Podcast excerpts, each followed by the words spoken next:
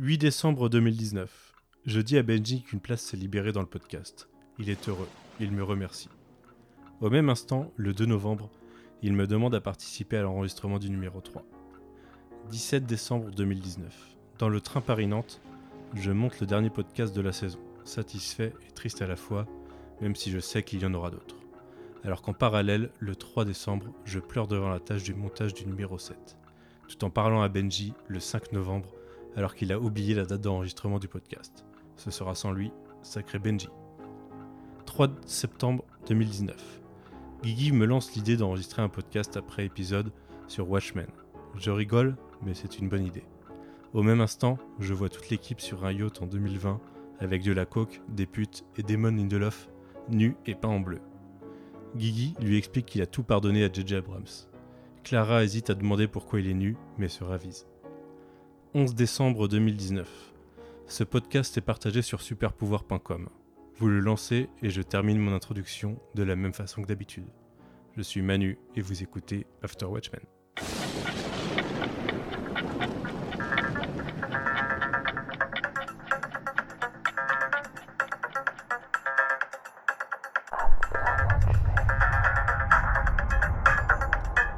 What are you two talking about? Oh, nothing. Just the end of the world.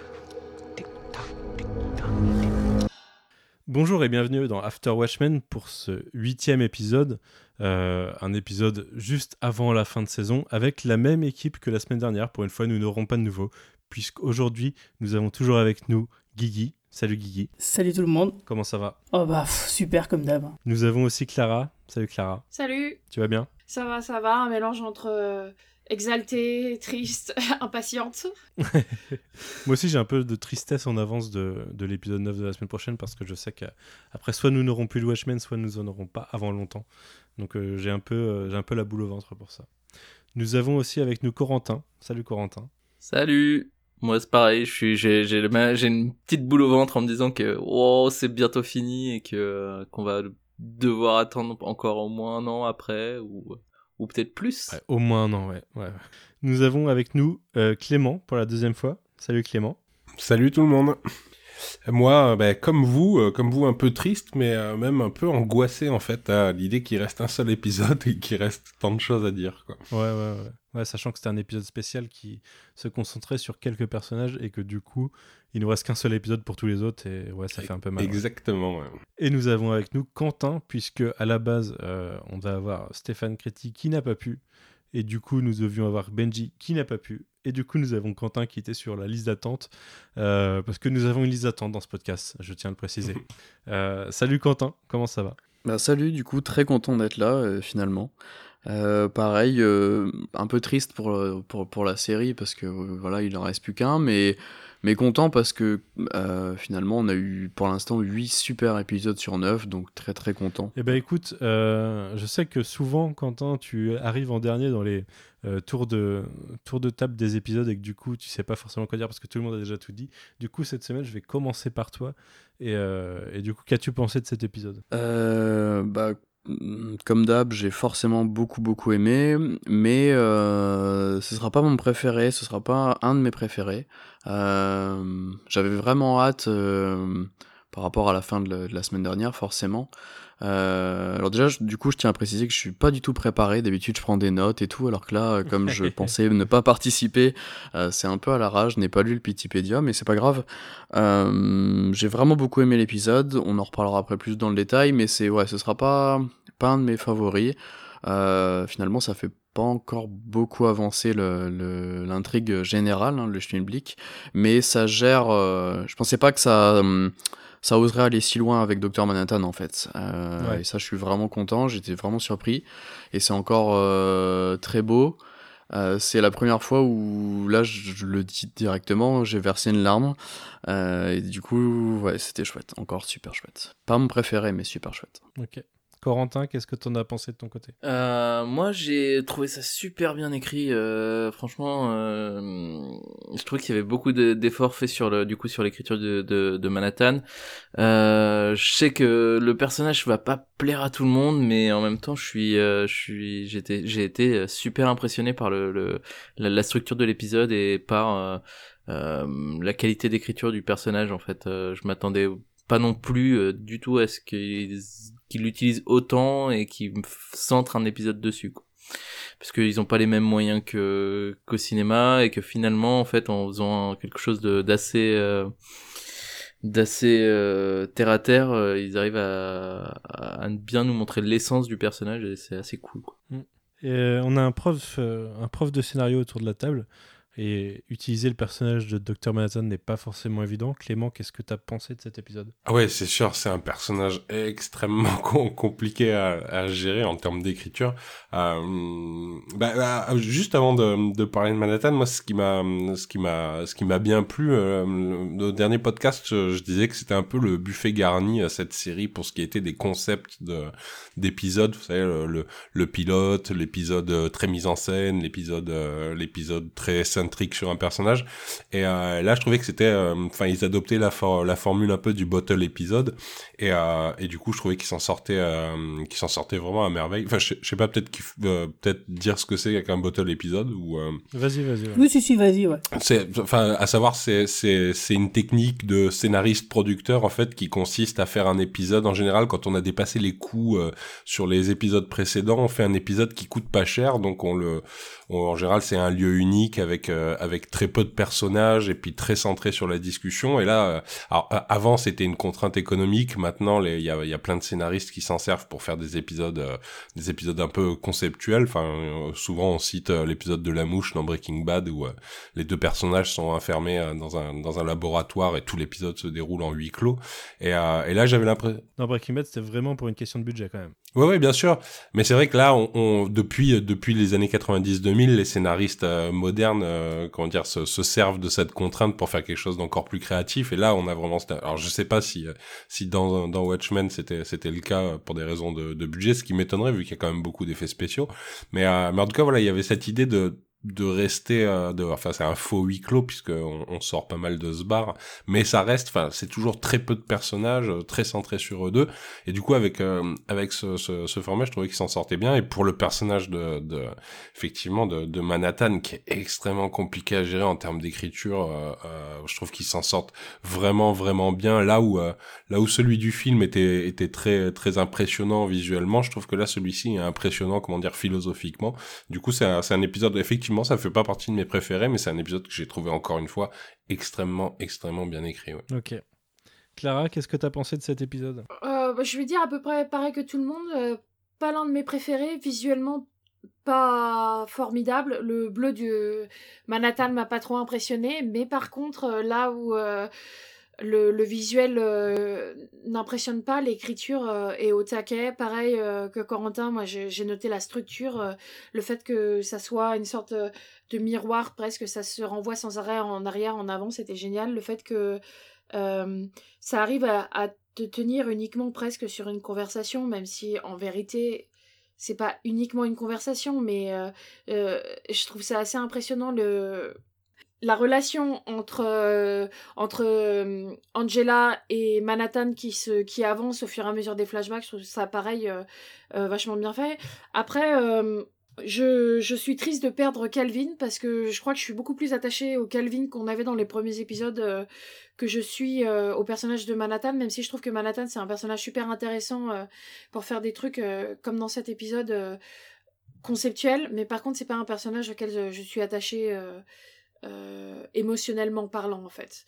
Euh, et euh, bah ouais, je, je, je, suis sortie en me disant ça nous a expliqué énormément de trucs, que ce soit les pluies de, de poulpe qui continuent d'avancer ou comment Angela a survécu, tout en me laissant de me dire mais il y a un milliard de trucs qu'il va falloir tout sortir en un épisode d'une heure, je sais pas comment ils vont s'en sortir, mais je fais confiance à Lindelof encore et toujours. Ça, je suis assez d'accord. Hein. Pour le, le, le nombre d'informations qu'il leur reste à sortir sur le dernier épisode, c'est assez. Euh...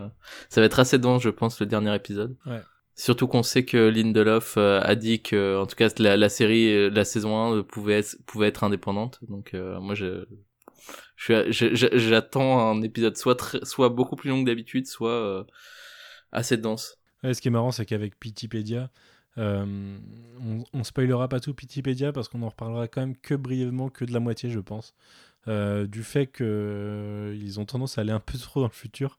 Mais euh, ce qui est assez intéressant, c'est qu'on finit cet épisode qui est assez dense, qui parle de plein de choses, et que Pitipédia peut nous donner une seconde lecture en fait de toute la série et, et, et nous dire regarde, ça se trouve l'épisode, le dernier épisode en fait, il peut être il peut être tout l'un ou tout l'autre par rapport à ce que tu t'attends, et, euh, c'est assez fort.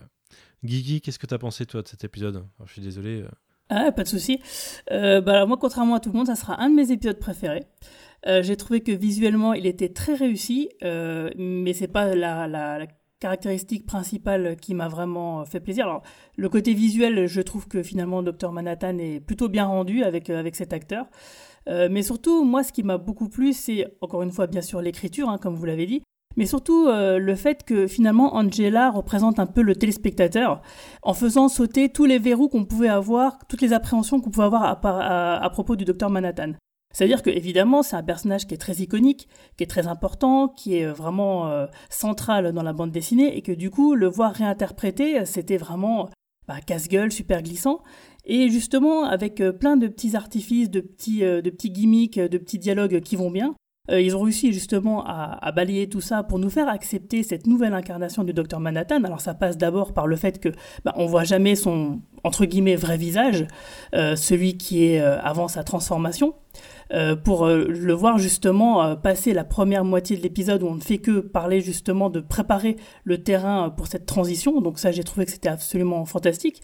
Et du coup aussi le fait que bah, du, de, pour le même, sur le même principe, Angela à chaque fois qu'elle semble déceler une contradiction euh, par rapport au mécanisme qu'est le personnage de Dr Manhattan, elle nous le fait, elle nous le fasse, euh, bah, elle, le balance dans la conversation et c'est exactement le même genre de réflexion que pourrait avoir un téléspectateur un petit peu énervé, euh, un petit peu pointilleux, qui dira ah mais toi mais si tu, penses ça, tu devrais penser plutôt comme ci et pas comme ça, et que évidemment le Dr Manhattan désamorce les choses le plus naturellement possible parce que c'est vrai que par exemple le fait qu'il regrette d'avoir participé au Vietnam, moi j'ai trouvé que c'était très intéressant. Et le fait qu'il sache qu'il qu'il allait le regretter et qu'il le fasse malgré tout, euh, et qu'il pose la question à Angela, mais est-ce que toi, ça t'arrive jamais? Évidemment, ça nous arrive à tous euh, de faire des erreurs comme ça. Et on le verra qu'effectivement, le docteur Manhattan n'est entre guillemets un dieu, mais finalement qui est plus humain qu'il n'y paraît parce qu'il fait quand même énormément d'erreurs. Et finalement, quand on y réfléchit, bah c'est pas si bête que ça. Au contraire, c'est même naturel. Euh, et c'est bien sûr donc à l'image du monde qui crée sur Europe. Donc moi j'étais vraiment très content de bah, justement d'avoir anticipé euh, toutes les réactions entre guillemets négatives jusqu'à faire sortir une petite blague sur la réappropriation euh, par euh, par Ozymandias qui m'a fait beaucoup rire. Euh, donc toutes ces choses là je les ai trouvées très subtiles et donc ça m'a vraiment permis d'accepter correctement euh, le, cette nouvelle incarnation du personnage et d'y adhérer complètement. Euh, et en même temps, je suis aussi très content bah, que certaines théories qu'on avait pu émettre précédemment se soient complètement vérifiées. Alors bien sûr, il y en a qui sont complètement fausses, hein, comme j'imaginais que l'éditrieuse, ce soit elle qui a en- envoyé Ozymandias euh, euh, sur Europe. Bon là, évidemment, on se voit bien que c'est pas le cas. Mais par contre, pour la Nuit Blanche et le reste, bah, ça m'a fait plutôt plaisir. Eh ben moi, je suis plutôt d'accord avec toi dans l'ensemble sur, euh, sur cet épisode. Alors, euh, je, suis un peu une girouette qui change tout- toutes les semaines d'avis euh, c'est mon épisode préféré, mais euh, je pense que c'est une série qui a assez en fait de styles différents pour que tous les épisodes soient assez exceptionnels d'un point de vue ou d'un autre. Euh, sur 8 épisodes, on a au moins, au moins 4 qui sont assez forts et qui peuvent être, assez symboliques d'un point de vue ou d'un autre. Je trouve que c'est un épisode hyper fort parce que c'est hyper difficile de d'écrire Dr Manhattan et qu'il y arrive bien, qu'il y arrive bien dans le sens où euh, j'ai beau avoir euh, cherché euh, gratté, hein, me, me mettre poser toutes les questions de est-ce que ça ça va marcher, euh, est-ce que tel élément euh, fonctionne euh, in universe et en l'occurrence oui, il y a rien qui y a rien qui passe à côté. Euh, ils ont fait le taf, quoi. Ils ont fait le taf sur la cohérence, là où c'est un personnage hyper difficile à écrire. Je pense que. Alors, euh, c'est un épisode qui dit fuck, euh, fuck Before Watchmen, clairement. Mais, euh, Ouais, mais en même temps, Before Watchmen était beaucoup moins bien écrit que ça, quoi. Donc, euh, il a le droit de le faire.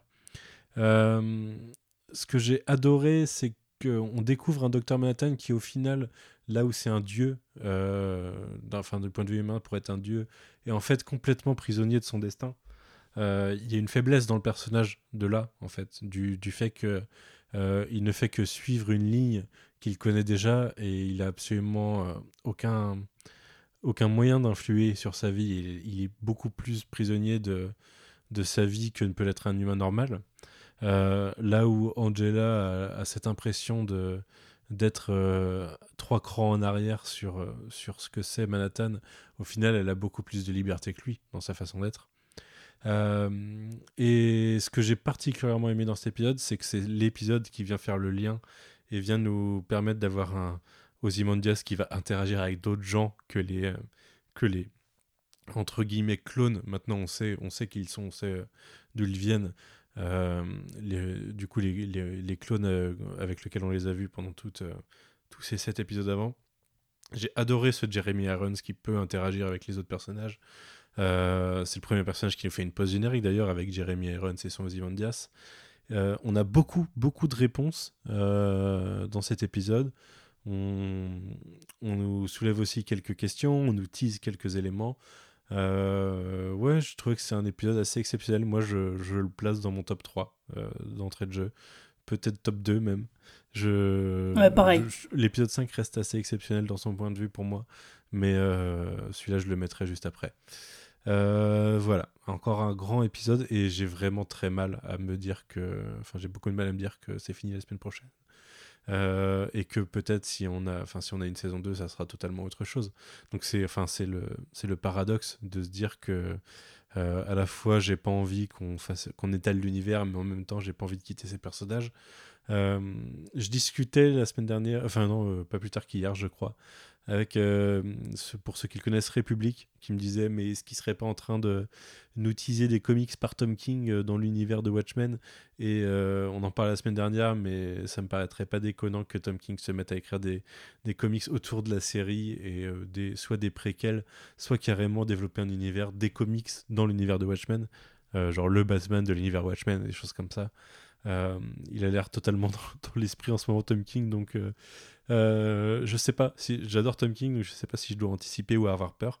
Mais Moi, je pense euh, qu'il a pas trop le temps, mais ah, mais il a quand même euh, teasé du Watchmen euh, bientôt. hein. Donc, euh, je ne sais qu'en penser. Je ne sais qu'en penser. Je suis tiraillé. C'était pas juste par rapport au button? Non, je pense pas. Je pense pas. Ok. Non, parce que c'est vraiment très récent. Euh, alors qu'il a fini d'écrire Batman et tout, euh, il est en train d'étudier du Watchmen. Que ça m'étonnerait pas qu'il qu'il se mette à faire de l'univers euh, autour de la série ou du, euh, de l'entre-deux, tout simplement. Parler d'Ozymandias, Hmm. parler de Lazy True, euh, parler de plein de gens euh, entre le comics original et la série, quoi. Ça serait, ça, ça me paraît, euh, ça me paraît assez probable en fait. Euh, À moins un comics euh, Looking Glass, ça je signe. ouais, ouais. Si, après, si ça dépend de l'équipe, parce que euh, par exemple Before Watchmen, euh, je trouve que sur certaines séries, euh, l'équipe était vraiment pas à la hauteur de de de, de ce Ouais. qu'on pouvait attendre de, de Watchmen. Enfin, je veux dire, c'est Watchmen, c'est tellement, enfin, c'est- au-delà du culte, je pense. euh, Je trouve que c'est c'est une place euh, tellement euh, tellement haute dans dans les dans le- les comics que euh, faut faire vraiment gaffe je pense à, à qui tu qui tu mets sur le, le projet et bon euh, euh, je veux je veux bien je veux bien si c'est si c'est lui mais enfin si s'il y a d'autres séries faut, faut vraiment faut vraiment je sais pas. J'ai très peur quand même d'une réadaptation en comics ou d'un enfin d'une suite ou quoi que ce soit. Ça serait un message euh, assez, euh, assez fort de la part de DC parce que la série oublie Doomsday Clock et oublie Before Watchmen, qui sont des, des comics publiés par DC Comics. Donc, euh, aller publier des comics autour de la série, c'est aller valider, un, euh, un- valider la non- la non-canonicité de, de ce qu'ils ont publié avant, tu vois. C'est. Ça peut être assez. Bon, ça, assez sera pas une première, hein, ni une ça dernière. serait pas la Oui. première, non. non. Et puis, ils peuvent utiliser leur nouveau Black Label pour faire un peu ce qu'ils veulent. Mais, euh, Oui, voilà. mais enfin, enfin bref. Euh, sur ce, euh, Guigui, est-ce que tu nous ferais pas ton résumé de la semaine de cet épisode écrit, euh, réalisé par Nicole Kessel euh, et dont le titre, euh, je sais pas si vous avez remarqué, mais on nous avait Si, annoncé le titre Très subtil. euh, God Walks into a Bar euh, avec la séparation de E et bar. Et au final, dans le titre, euh, c'est clairement pas séparé. et c'est pas pour rien. Pour Finesse. citer, euh, pour citer euh, Dr. Manhattan himself, euh, ah, sex jokes. C'est ça. Alors, le résumé de l'épisode. Le passé d'Angela refait surface, notamment la période où elle a vécu au Vietnam, mais surtout sa rencontre et romance avec le docteur Manhattan. À la manière de voir les choses de ce demi-dieu, l'épisode oscille entre passé, présent et futur, permettant alors de résoudre bon nombre de questions posées jusqu'alors. Ah, c'est clair que ça résout quelques questions. Ouais, pas mal, hein, quand même. hein. Rien que l'œuf et la poule, tu vois, c'est. euh, On se posait de la question de la signification Donc de l'œuf. ouais. Bon, bah voilà, c'est clair que, que là, ça ne pouvait être que ça. Mais du coup, il reste. Ce qui reste comme, comme question à poser, bah, c'est justement par rapport à, à l'horloge et au plan de Lady Trieux. Mais sinon, à part ça, le reste, ça me semble plus ou moins bouclé quand même. Qu'est-ce qui resterait sinon? Bah, euh, comment est-ce que est-ce que Vade va s'évader? Euh, Est-ce qu'il est déjà sur Terre? A priori, moi, je serais pas étonnée vu qu'il a déjà cette bougie. Il a cette bougie quand il récupère son. Ouais, sauf faire que. Il y a un 2018. gap, ouais. Non, d'ailleurs, non. Non, Si vous 2016. avez remarqué, 2016. on est en 2016. Parce Ouais. qu'il On est en été- 2016, parti ouais, il a- En 2009, du coup. Ouais. Et ça, euh, alors on est, on est parti du principe qu'il était parti en 2012. Mais euh, en effet, dans les, dans les journaux, ça disait qu'on le voyait globalement plus depuis 2009. Et qu'en 2012, euh, c'est- ça avait- les- enfin, des choses avaient été euh, validées. Sauf que oui, là, c'est, c'est, euh, on, on nous explique qu'il est parti en 2009. Et du coup, après 7 ans, c'est 2016. Et 2016 Je pense que d'ailleurs, la blague sur euh, la blague sur le euh, l'identité, euh, pardon, le, comment ça s'appelle? L'appropriation culturelle. L'appropriation culturelle. Euh, la blague sur l'appropriation culturelle euh, est faite pour dire que, enfin, juste pour 2009. placer qu'on est en 2009. hein. Ouais. J'ai Ouais. l'impression. Alors après, la blague est drôle. hein. J'ai beaucoup aimé, mais ça fait ça fait double double emploi. Quoi. Sachant que moi j'appellerais ça plus, euh, moi j'appellerais ça plus un blackface qu'une appropriation culturelle euh, si on est euh, tatillon, mais euh, effectivement ouais. De- du point de vue d'Ozymandias, quand il dit ça, il parle à Dr Manhattan qui est blanc à la base et qui se, bah, qui devient noir. Donc euh, Mm. c'est, Ouais, mais je le vois comme une, comme une blackface. Et comme, euh, Ouais, ouais, moi, euh, moi voilà, ce que c'est je est dis, trop bien vu, en effet. Pour moi c'est plus une blackface qu'une appropriation culturelle, Ouais. mais bon le, le, le propos n'est pas là, mais euh, mais voilà c'est après après je ne vais pas m'attendre d'un de de, de Zimondias de connaître la différence entre un un- une blackface et une appropriation culturelle, je veux dire, le mec, c'est sûrement un hockey boomer euh, en puissance, donc... euh, Ouais, mais c'est un personnage. euh, J'ai adoré le personnage dans cet épisode, moi, personnellement. De, du fait Ah, moi aussi. d'interagir avec des personnes. Enfin, déjà, on le revoit avant, euh, avant ce qu'on a vu pendant cet épisode. On le voit en 2009, donc euh, 24 ans après son plan. Et et dans sa base, Dans sa base, ouais. Ouais, en tri, très tri, enfin très très diminué, très. euh, Et entre cette scène-là, euh, avec, euh, avec Dr. Manhattan plus la pause générique, euh, ce qui est montré du personnage, moi j'ai trouvé ça à la fois hyper touchant et hyper fort. quoi. Je, je, Pareil. je le, je le rep- ça le replace bien comme un personnage majeur de ce qui va venir après. D'ailleurs, euh, euh, il y a toute une image christique de Manhattan, mais moi, la, la scène Oui, de fin, quand il se prend des tomates alors qu'il est en position lui-même euh, d'être accroché à une croix, m'a aussi rappelé, m'a aussi donné une- un peu une image christique, quoi. Pas trop le Mhm. Ah oui, moment où il est en prison, mais quand, le moment où il se prend des, une par une les tomates, euh, euh, ça fait vraiment le, le chemin de croix de Jésus allant sur, sur sa montagne pour se faire crucifier, quoi.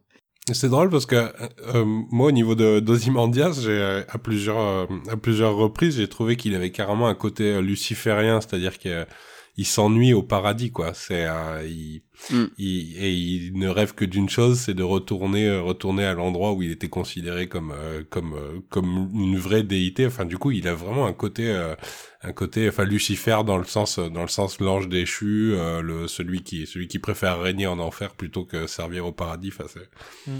on revient souvent à ça. Ouais. Ouais, mais c'est c'est via le prisme du, de, de la nécessité. Mais après, c'est clairement une question d'ego, et oui, tu peux le rapprocher clairement de Lucifer via son ego démesuré. Mais euh, il y a un côté tragique un peu dans le personnage en même temps. Ah ouais, Ah ouais. complètement. Mais en même temps, euh, franchement, euh, Dr Manhattan, il lui a fait un- quand même un, un petit un cadeau empoisonné parce que, euh, je veux dire, Ozymandias ne pouvait pas anticiper ce qu'était ce monde euh, a priori, et sinon, il- s'il avait su à grosso modo à quoi ça correspondait, parce que quand même Dr Manhattan, il lui décrit ça d'une manière assez sommaire, bah, je pense qu'il aurait, il aurait réfléchi à deux fois avant de dire oui, oui, vas-y, envoie-moi. Oui, mais en même temps, c'est ce que que désirait, euh, c'est ce que désirait euh, Veidt, hein, c'est que un monde euh, où euh, où l'homme agit de manière Oui, c'est vrai, mais ce que je veux dire, c'est que ce monde-là, il s'est décrit très sommairement et ça peut correspondre à tout et n'importe quoi. Et donc, du coup, je l'ai trouvé vachement, euh, euh, comment dire, imprudent de, de souhaiter ça. Donc, faut vraiment se méfier de ce qu'on souhaite, hein, c'est clair. Mais Oui, j'espère, j'espère qu'on en reparlera parce que moi c'est une, une grosse interrogation que j'ai sur euh, sur justement quand Manhattan euh, quand Manhattan l'envoie. Enfin, je, je, je prends un peu d'avance, mais quand Manhattan l'envoie là-bas, c'est vraiment qu'est-ce que c'est le, le comment dire, l'intention de Manhattan derrière ça? On dit, je sais pas s'il est dans la duplicité ou alors s'il est dans une innocence Non. et que c'est Ozymandias qui. est euh, innocent, oui. Ah, je... c'est, c'est la scène est la scène est vraiment ambiguë hein, sur euh, sur comment on il peut se se poser comporte. la, on se peut se poser la question, c'est vrai.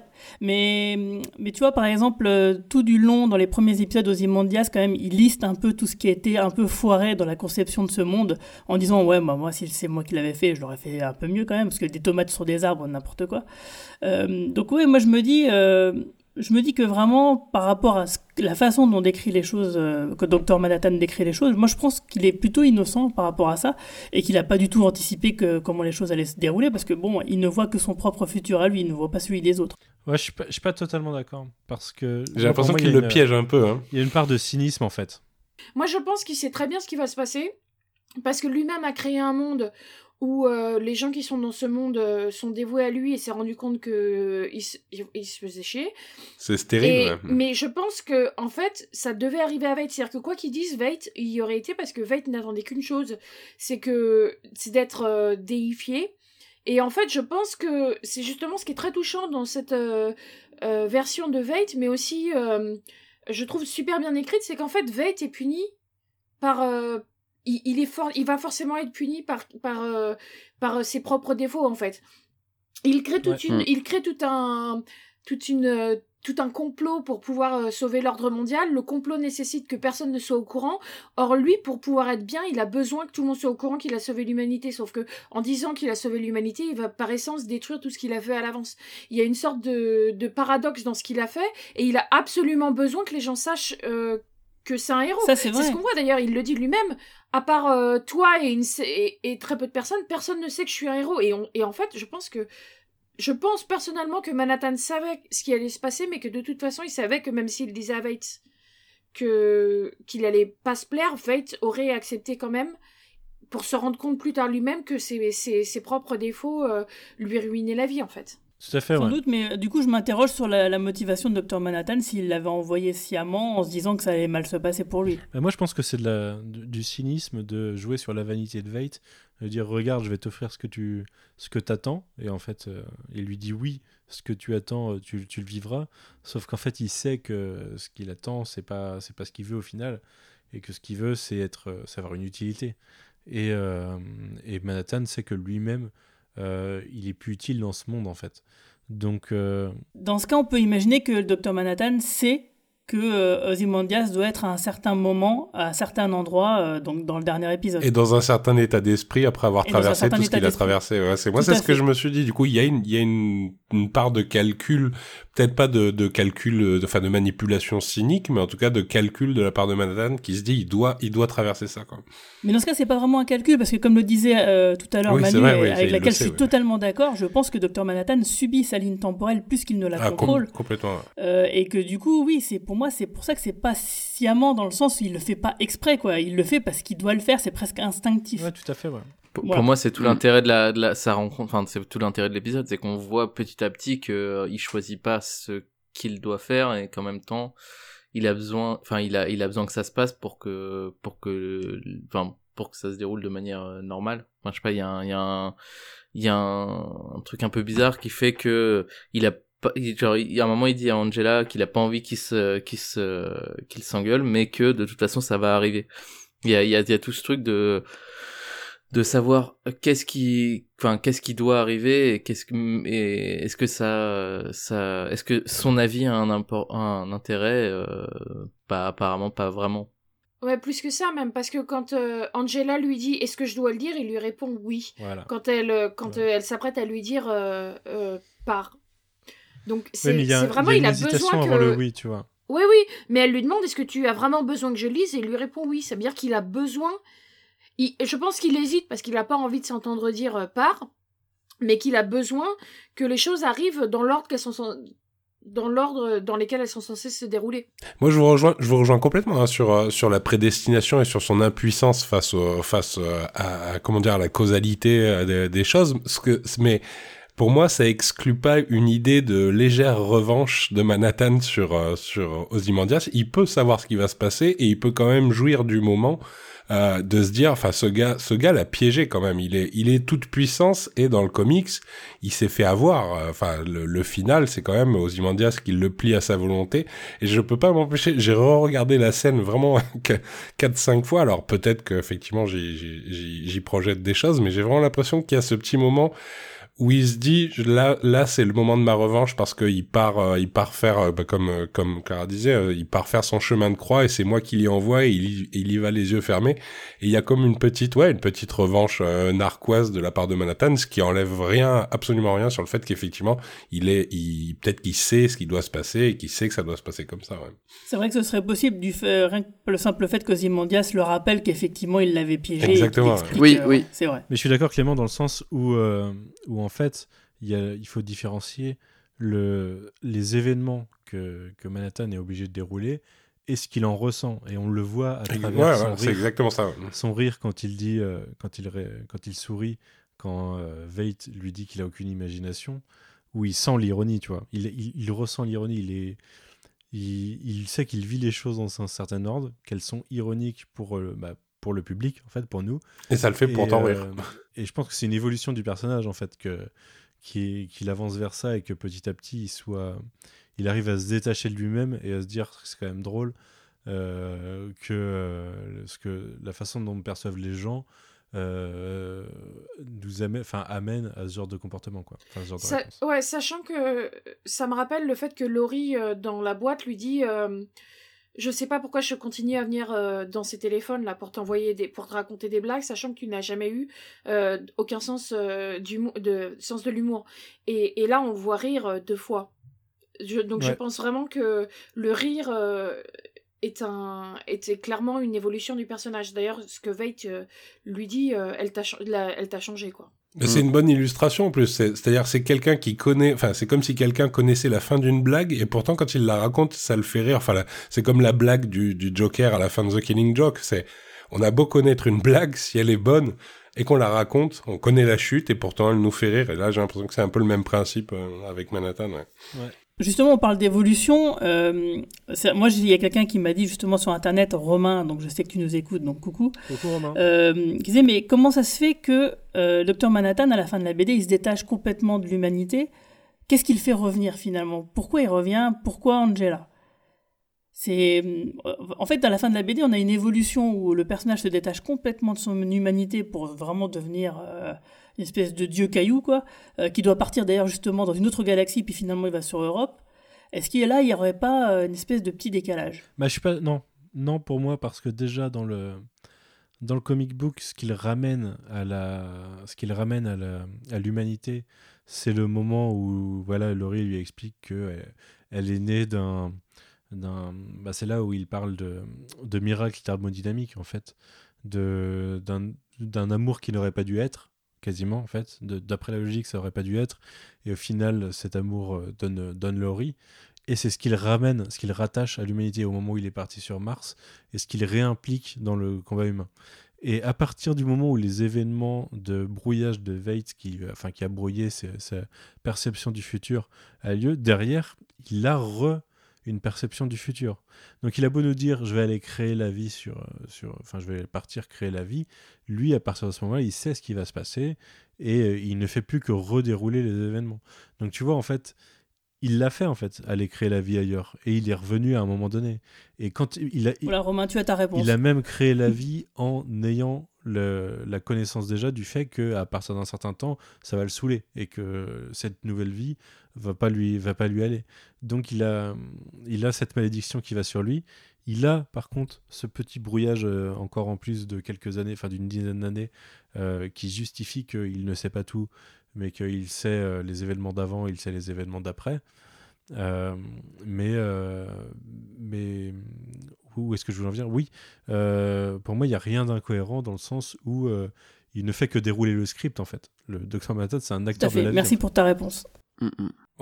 On, aborde la temporalité de ce podcast exactement comme la temporalité de l'épisode, j'ai l'impression. oh, il n'y a pas de logique. Hein. On sent que c'est l'épisode 8, c'est presque la fin de la saison, on est tous fatigués. On sent On que est tous en l'épisode- slip chez nous. l'épisode est un peu, euh, en plus, euh, euh, enfin compliqué. Enfin, en tout cas, il y a, plein de, choses qui sont, de, de pistes qui sont envoyées pour la, la toute fin en plus. euh. Bah justement, tu parlais du fait qu'il ait créé la vie. Euh, Est-ce qu'on peut parler donc du fait qu'il ait utilisé ce couple euh, de Lady et de Lord euh, pour les créer? Mais moi, je j'ai pas pu m'empêcher de me poser la question si c'était pas une certaine punition en fait, parce qu'il prend des gens qui sont à la base un, un lord et une lady, c'est-à-dire euh, des gens qui dirigent, tu vois, la classe dirigeante, et il les crée de manière à ce qu'ils soient dans leur propre château, mais qu'ils soient euh, euh, des serviteurs en fait, et euh, qui n'aient pas de pas de, de... Ah non, je- moi je l'ai clairement plus vu comme un hommage et comme la, la concrétisation d'une promesse en fait, euh, Ouais. que comme une punition pour eux. hein. Parce qu'en fait, ils sont quand même présentés comme des bons personnages, des personnages qui viennent lui faire découvrir des choses sur la vie et qui viennent euh, euh, lui donner une pierre angulaire de son existence en fait, lui expliquer ce que c'est l'amour et la création. Justement, c'est ce que j'ai trouvé. Enfin, c'est clairement ce qui est dit dans le texte, c'est qu'il le fait comme, euh, comme un hommage euh, du, que c'est son Adam et, son Ève. Mais j'ai trouvé qu'au final, c'était assez ironique que euh, cet hommage qu'il crée, cette chose belle, en fait, il en fasse juste des serviteurs qui soient. euh, euh, au final, quand en plus il envoie Veit, il sait qu'il va envoyer Veit, il se retrouve à créer euh, des gens à qui il est censé. euh, euh, faire un hommage, il se retrouve à les créer, à créer, à les créer pour qu'ils soient des, des, des, de simples, de, simples serviteurs sans aucun apparemment volonté propre et qui en plus vont se faire assassiner encore et encore et encore par, un mec qui, va les détester quoi. C'est pas exactement ça qu'il dit dans, le, dans le, ce qui a motivé la création. Et moi, je, je le vois presque comme un. Enfin, pour moi, c'est un commentaire quasi politique de, de l'équipe de Lindelof. Euh, il crée un monde. de- Enfin, ce que Manhattan dit, c'est qu'il crée un monde où, pour, les, pour chacune des personnes, l'intérêt des autres est plus important que l'intérêt de soi. Ce qui fait que Ouais. quand, quand on, tu mets au milieu de tout ça une personne dont l'intérêt de soi est plus important que l'intérêt des autres, bah forcément, ça crée ce genre de système. Et là, ça devient un, un commentaire sur, euh, sur euh, les guerres raciales et sur, euh, voilà, sur l'esclavagisme, sur beaucoup de choses. Mais en soi, le monde qu'il a créé, c'est juste un monde où les gens abandonnent, euh, abandonnent cet égoïsme et cette euh, volonté de se faire passer avant les autres. Donc techniquement, euh, techniquement, c'est pour moi, c'est plutôt une bonne chose. Et c'est plutôt un.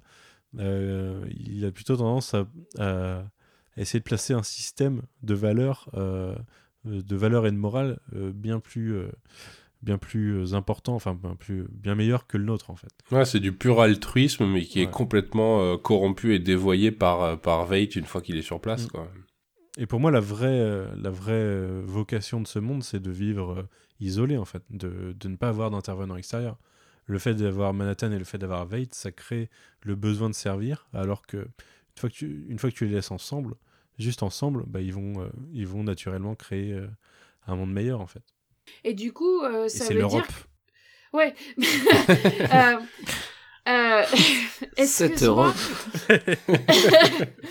Excuse-moi, en étant à deux doigts de me faire virer de, je- en étant à deux doigts de me faire brexiter du pays. euh, euh, tu vois euh, Qu'est-ce que je veux dire Euh, Non, mais du coup, je trouve que c'est un dieu assez cruel en soi-même du fait qu'il envoie euh, Ozymandias euh, sur place, sachant qu'il sait qu'il va qu'il envoie Ozymandias qui va profiter de, de personnes qui, qui n'ont pas de, de moyens de défense contre lui, en fait. Donc, même si c'est pas volontairement une punition, ça reste un dieu qui leur envoie quelqu'un qui va clairement être, qui va clairement être plus que négatif, quoi. Sans, sans, Mais est-ce qu'il le sait? Je sais pas s'il le sait, hein. Parce que, Oui, euh, parce que encore de une fois, c'est vrai a qu'on se dit, il est, om- il est omniscient sur sa, Ouais. sur sa propre existence, mais pas sur, euh, il est pas omnipotent. hein, c'est vrai. Ouais, mais Ouais, si il sait les créations qu'il a et qu'il sait que c'est des créations qui. Lui-même le dit que quand il est là-bas, euh, elles, elles n'ont pour vocation que de le servir. Et d'ailleurs, il le dit à Veit comme euh, d'une chose qui lui fait vendre. euh, Enfin, qu'il dit à Veit comme d'une manière de présenter la chose en bien, tu vois, de lui offrir quelque chose. Du coup, il le sait clairement. Et je pense que il est assez intelligent pour se rendre compte de, qui Vade, quoi. Mais Manhattan a prouvé à plusieurs reprises qu'il a beau être supérieurement intelligent, quand, quand il s'agit de, de, lire les caractères des gens, il peut se montrer extrêmement maladroit et, euh, et pas comprendre, ne plus comprendre en tout cas comment fonctionnent les êtres humains. Donc euh, après c'est vraiment une interrogation. Je, je, je, je dis pas que ça marche pas, mais, mais c'est vrai que je me demande est-ce qu'il sait ce que va provoquer l'arrivée de de, de, de Vate euh, sur sur son monde idyllique? C'est une vraie question. Moi, en même temps, en même temps, il y a un truc, que, pour en revenir au couple du château du début, il y a un truc que j'ai adoré dans, dans, ce passage, c'est le moment où il lui donne la Bible et où, euh, où John leur dit bah mais, mais je crois, enfin, mon père m'a appris à pas croire en ça quoi. Et ce, qu'il, ce que le couple lui répond, c'est c'est pas grave, c'est quand même de belles histoires. Mmh, et, le et dans de l'histoire. Ouais. et dans la, dans la Bible, il y a quand même la mise à l'épreuve de, du, des humains par Dieu et en soi, euh, via, via l'introduction de Veit dans le, monde qu'il a créé, euh, c'est quand même une sacrée mise à l'épreuve pour ces créatures. Et, euh, et on l'a vu avec le procès et on l'a vu avec le garde-chasse dans cet épisode. Et il y a une émancipation des personnages, une émancipation de ces, de ces créatures par rapport à ce qu'elles étaient au début, ces, ces pauvres... Enfin, au début, c'était que des serviteurs, et là, ils en sont à, à l'insulter, quoi, à lui crier dessus, à lui euh, balancer des tomates à la gueule. Euh, c'est. Euh... Ouais, mais de la même manière, de la même manière, donc. Euh, bon, déjà, je trouve ça super intéressant qu'on a le retour du fer à cheval et du coup, le fer à cheval avait un sens du premier épisode. Mais en même temps, je me dis aussi qu'à la fin, le fer à cheval, quand donc Veit, euh, on lui redonne un, gâteau pour ses 7 ans et il trouve un fer à cheval dedans qui lui est offert par euh, Mr. Phillips et Mrs. Cruikshanks. Et euh, en même temps, moi je l'ai lu aussi comme eux qui ont décidé de se mettre du côté de leur maître. Donc ça peut être en même temps, il y a une émancipation des autres et eux une émancipation. Et, de Cruikshank et Phillips, il y a une émancipation par rapport au garde-chasse, mais aussi un choix volontaire de d'aider quelqu'un qui est dans le besoin, quoi. Aussi cruel soit-il. Ça expliquerait peut-être le clin d'œil que fait la procureure à la fin du, du, procès, où on se dit, tiens, elle le charge à mort, et puis hop, elle lui fait un clin d'œil du style, t'inquiète pas, ça va bien se passer. Donc euh, oui, peut-être, mm. pourquoi pas. D'ailleurs, moi, ça, ce qui me fait, enfin, ça me fait poser la question, comment, comment ils, ils savent qu'ils doivent lui donner un fer à cheval, et pourquoi c'est euh, à plein de moments différents dans, pendant, pendant ces sept ans euh, du coup, ça me fait penser qu'il pourrait avoir des, des, un, une, un... les pouvoirs de Manhattan. Ouais, voilà, les pouvoirs de Manhattan ou une manière de, de voir le monde de, comme, euh, comme celle de Manhattan, sachant que Manhattan a dit que euh, qu'il ne donnerait son, qu'il ne pourrait donner son pouvoir qu'à des, des personnes consentantes. Et en plus, ça me fait me poser une autre question. On, on comprend, enfin, le, le, le garde, le garde chasse explique que c'est, qui fait partie du duo de, de, de, ouais, qui est le premier. Mais du coup on voit très bien dans le dans la dans l'épisode qu'ils sont deux deux premiers. Du coup je me demande si on va nous expliquer ce qui s'est passé du coup pour euh, pour la, la deuxième du coup. Mais est-ce que ça serait pas la procureure? Est-ce qu'il y aurait pas justement, bah, enfin, je, je, reviens à mon Lucifer qui, quand il fait sécession du paradis, euh, part avec un certain nombre d'anges. Est-ce que, est-ce qu'effectivement il y aurait pas une, une partie des, des une partie qui, qui rejoindrait, enfin, qui rejoindrait euh, sous la coupe de Eve euh, procureur et euh, alors que le garde-chasse est lui le Adam qui lui est contre Veit. Enfin, il pourrait y avoir scission. Après, encore une fois, ça me paraît un peu ambitieux à raconter alors qu'il reste un seul épisode. Et mais ça pourrait être intéressant. En tout cas, moi, je voulais relever. C'est vrai qu'on l'a, enfin ça passe presque inaperçu, mais je trouve les deux acteurs qui jouent, euh, qui jouent donc les, les clones vraiment, vraiment bons. Hein. Surtout là, de les voir dans le rôle des deux, des deux lords, puis ensuite de les, de les voir dans les différents, euh, différents aspects de serviteurs. Je trouve les deux acteurs assez, euh, enfin, vraiment impressionnants. Ouais. ouais. surtout que tu, quand ils sont dans le rôle de lord, surtout, je vais l'appeler Mr. Phillips, même si c'est pas son nom. Tu sais, pendant un long moment, tu sais pas si s'ils en veulent aux garçons ou s'ils vont être aimables ou si au contraire ils essaient de le prendre de le, prendre sous le réel. Parce qu'à un moment je me suis demandé euh, est-ce que est-ce qu'ils sont vraiment en couple? Est-ce qu'il a vu quelque chose qu'il aurait pas dû voir? Est-ce qu'il va se passer quelque chose? Et en fait tu découvres que est-ce qu'il va passer par ouais, une ouais. fenêtre? Ouais a priori ça, ça je savais qu'il avait pas passé par une fenêtre mais mais effectivement tu sais au début euh, la manière dont ce que j'aurais réagi de la même manière si tu es en train d'essayer d'avoir euh, euh d'avoir des relations avec ta femme et que tu entends du bruit dans ton armoire effectivement j'aurais pas pris ça à la, enfin, de manière euh, gay. Mais, mais au début, tu sais jamais, tu sais pas trop comment, comment ils vont réagir et pourquoi ils veulent lui parler, s'ils veulent lui parler pour l'engueuler ou au contraire pour lui dire t'inquiète, c'est pas grave, quoi.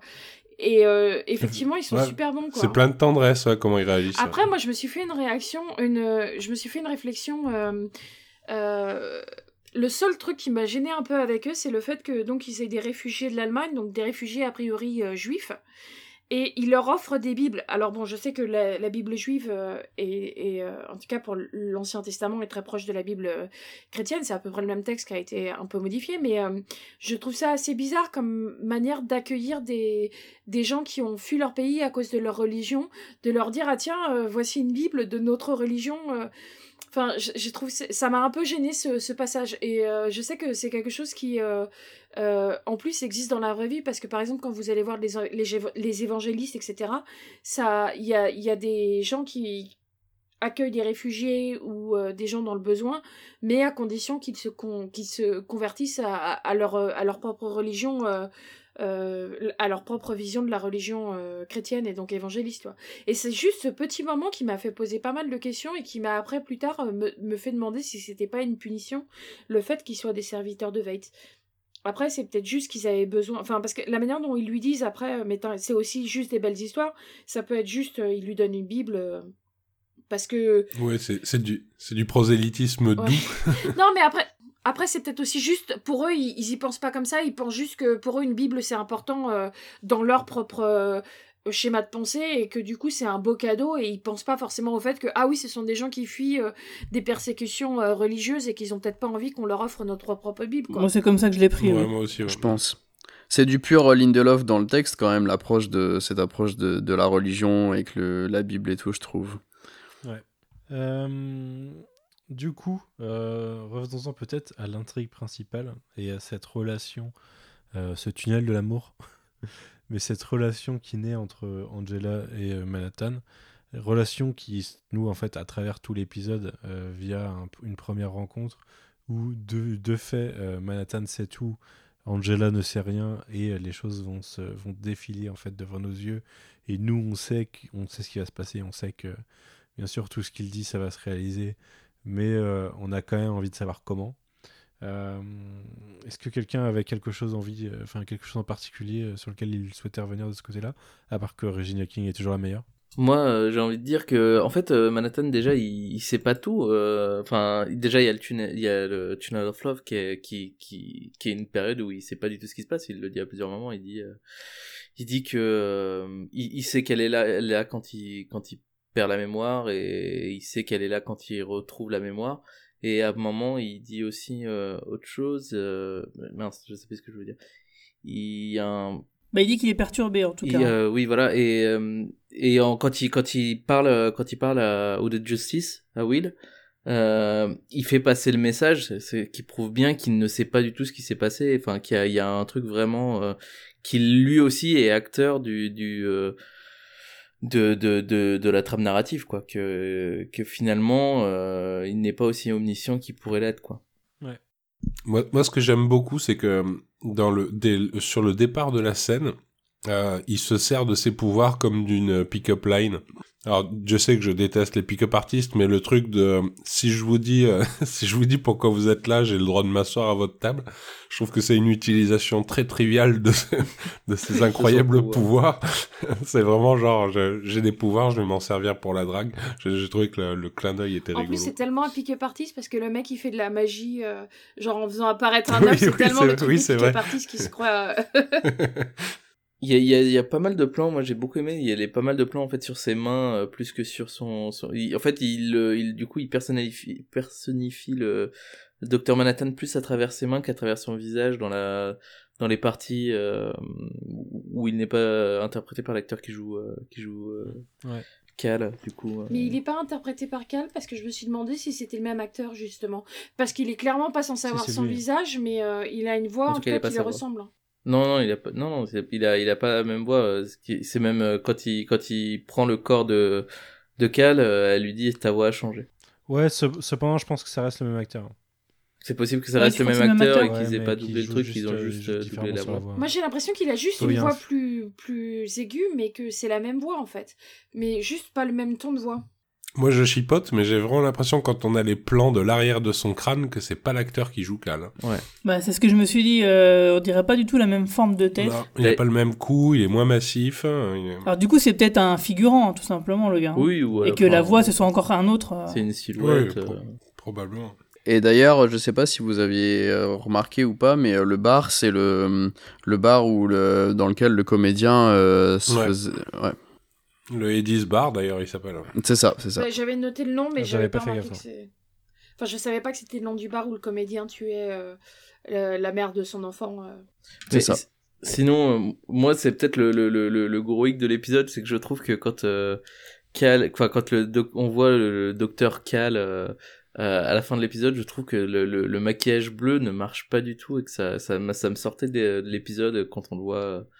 Quand on le voit. euh, Quand il brille pas, tu veux dire Mais les deux. Hein, Ah ouais Enfin, quand il brille, c'est un peu mieux, mais quand il quand il brille pas et qu'il a les yeux, euh, a les yeux noirs de l'acteur. euh, euh, Ouais, ça, je suis d'accord. Très étrange, ça, ça, ça fait un petit peu, euh, un petit peu, euh, ça m'a vraiment sorti de l'épisode quoi. Ok. Bah, quand il, il brille, euh, qu'il a les yeux blancs, moi je le trouve vraiment parfait et j'étais vraiment très très content. Mais c'est vrai que quand hop, il redevient et il redevient entre guillemets normal avec ses yeux bah, entre guillemets, normaux, euh, ça m'a ouais ça m'a gêné aussi surtout que bah c'est pas ce qui se passe dans la BD ni dans le film. Quand il baisse de- en luminosité, euh, ses yeux restent toujours blancs malgré tout. Donc c'est vrai que moi le fait que ses yeux ne soient pas blancs, ça me gêne un peu, mais bon ça c'est vraiment pour chipoter. hein. Ça l'humanise, quoi. Ouais, mais un peu trop du coup. Moi, personnellement, ça m'a trop rappelé les cris dans Agent of Shield. Euh, je suis désolée pour le. Mais du coup, surtout qu'il a du, il a, il a du noir sous les yeux en fait, et, ça, se voit tellement que c'est du maquillage. J'avoue que moi aussi, ça m'a pas mal sorti de, euh, ça m'a pas mal sorti de la vision, enfin de, de l'épisode quoi. Ouais, bah, ça m'a pas tant perturbé que ça parce que euh, je, je considère que c'est quand même un personnage qui, si tu le voyais dans la vraie vie, euh, sortirait, sortirait du lot, quoi. Oui, bien sûr. aurait un bien sûr. côté hyper, euh, hyper bizarre. Donc, euh, pourquoi il serait pas bizarre comme ça? Euh, Bah, Pourquoi c'est- pas? c'est c'est même ce qu'elle lui dit. C'est euh, c'est- pour l'instant tu peux sortir parce que c'est le jour de la victoire, mais euh, des- mais demain tu sortis, tu pourras pas, tu pourras so- pas sortir au grand jour, euh, tout un tout un tout teinté de bleu quoi. Après, je pense que je pense que je suis aussi clairement biaisée parce que je connais Manhattan que du film et, euh, et pas de la BD Ouais. et que du coup je compare uniquement au visuel de, du film euh, qui sont euh, sans arrêt, même quand il brille moins, il brille toujours. Donc effectivement, je pense que je suis totalement biaisée sur cette affaire parce que je pense que quand on a l'habitude Ouais, de mais- voir en dessin, ça- c'est moins, c'est c'est plus similaire en fait. Et t'as quand même le côté dans la BD avec les yeux, les yeux blancs et tout euh, qui font que, euh, en effet, c'est plus son côté, son côté lumineux qu'on voit dans qu'on voit dans le film ou qu'on voit dans la dans la série. Mais euh, le côté un peu plus terre à terre, juste bleu, en effet, on le voit, on le voit assez peu. Mais je peux comprendre, hein, mais, euh, mais après c'est un parti pris créatif, euh, pourquoi pas. Je suis déçu de, de, d'avoir en- d'en m'être encore fait spoiler euh, dès ce matin par euh, l'acteur lui-même euh, Moi, dès le une photo de, de sa tête euh, avec son oui, maquillage. là, putain, pff, il abuse. Arrêtez d'aller sur Twitter les gars. Ah ouais, Ouais, mais toute la journée, Ce matin, je lance Twitter. Ah, surtout que voilà, il était 7h et quelques, le mec il poste euh, déjà ça, parce que j'imagine qu'aux États-Unis ça devait, l'épisode de- venait juste d'être de, de passer, et c'est le premier truc que j'ai vu en arrivant ce matin sur Twitter. Je me dis putain, il a déjà fait le coup la semaine dernière, il est chié. Il euh, a tweeté quoi? Comme une espèce de photo d'identité, tu vois, de son visage avec le, le maquillage euh, complet Après, quoi. C'est pas le plus gros spoiler qui soit, hein, parce qu'on savait. Non, non, c'est pas le plus- Mais, euh, mais euh, quand même, pourquoi quoi? Enfin, Tant qu'à faire, ouais, j'aurais aimé avoir la surprise quoi, mais bon, tant pis. Bah pour la semaine prochaine, tu sais, n'allume pas Twitter tant que t'as Ou pas alors- ouais, ou alors tu le- tu le mute-le, bloques. ouais, mute-le. Ouais, peut-être le muter, je sais pas. ou- Ouais, Mais Regina King, elle va te balancer des spoilers aussi, fais gaffe. Oui, peut-être, ouais. moi, je, me, je me tâte la semaine prochaine à le mater avant d'aller au boulot euh, sans lancer Twitter juste pour, euh, pour éviter enfin, tout spoiler quoi. Peut-être peu, euh, exceptionnellement aussi, ouais. J'ai un peu cette crainte, euh, cette crainte Game of Thrones, Game of Thronesque de, de spoil euh, en cours de journée.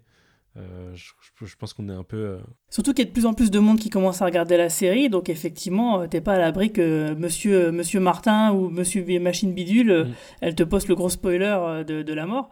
Parce que là, ouais, euh, bah, je sais pas si vous avez vu donc sur internet, notamment sur un article de Comics Blog, le premier épisode, il avait fait un million et demi de téléspectateurs donc sur HBO aux États-Unis, et avec le, le cumul du replay, il est passé de 1,5 à 9 millions.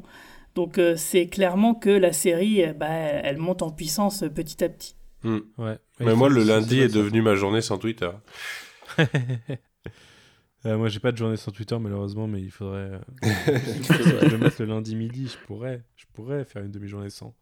Mais non, c'est trop. Sinon, j'ai envie de dire, faites comme moi. Quand euh, aujourd'hui, exceptionnellement, je travaillais pas et du coup, euh, j'ai regardé au petit déjeuner. Quand j'ai voulu tweeter une blague de merde, excusez-moi du, du nom, pour éviter de spoiler tout le monde, je l'ai encodé en bas 64. Faites ça, encodez vos, en- mettez, mettez le lien pour décoder et faites votre blague pourrie que vous voulez faire qui va changer la vie de personne et comme ça, euh, comme ça, vous pouvez tweeter sans oublier de tweeter vos trucs et vous pouvez, et vous évitez de, de spoiler tout le monde. Faudrait que ça devienne. C'était quoi la blague? euh, Ah oui, Downton, Downton Manhattan. C'était vraiment une blague de merde. Hein. La blague vraiment pourrie, mais je voulais pas qu'on m'accuse d'avoir spoilé des gens parce que sans que ce soit vraiment spoiler, ça restait, euh, ça restait un. Enfin voilà quoi.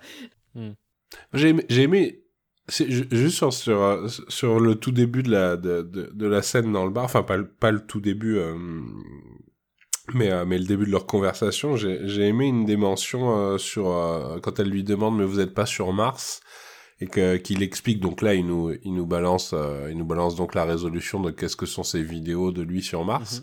Mais euh, mais au-delà de répondre à ça euh, c'est vrai que je trouve ça intéressant parce que ça ça met vraiment en avant quelque chose que Lindelof a l'air de de souvent mettre en avant dans ses séries, c'est c'est cette idée qu'on ne, on ne peut pas supporter l'absence de Dieu. Et, euh, et c'est vrai qu'il y a c'est renvoyé aussi avec le, le principe des cabines, mais comme comme si même même des gouvernements se rendaient compte que que un, un dieu une fois qu'il a été vu ou en tout cas une fois qu'il a été euh, il a été euh, prouvé vrai il- son absence enfin son de- est tellement insupportable que non il faut euh, comme on a créé un dieu alors bon j'essaye de choquer personne en fonction des croyances de chacun mais en tout cas on a besoin de se créer quelque chose parce que parce que l'absence de toute euh, de, de, de toute divinité nous est complètement insupportable en tant qu'humanité et je trouvais que l'idée était vraiment d'ailleurs, justement, Ouais, c'est un truc carrément. dont j'étais pas sûre d'avoir compris. Si il dit que euh, lui sur Mars c'est euh, quelque chose de programmé, euh, et j'ai pas compris si c'était euh, programmé par Lady True, par l'État, ou si c'était lui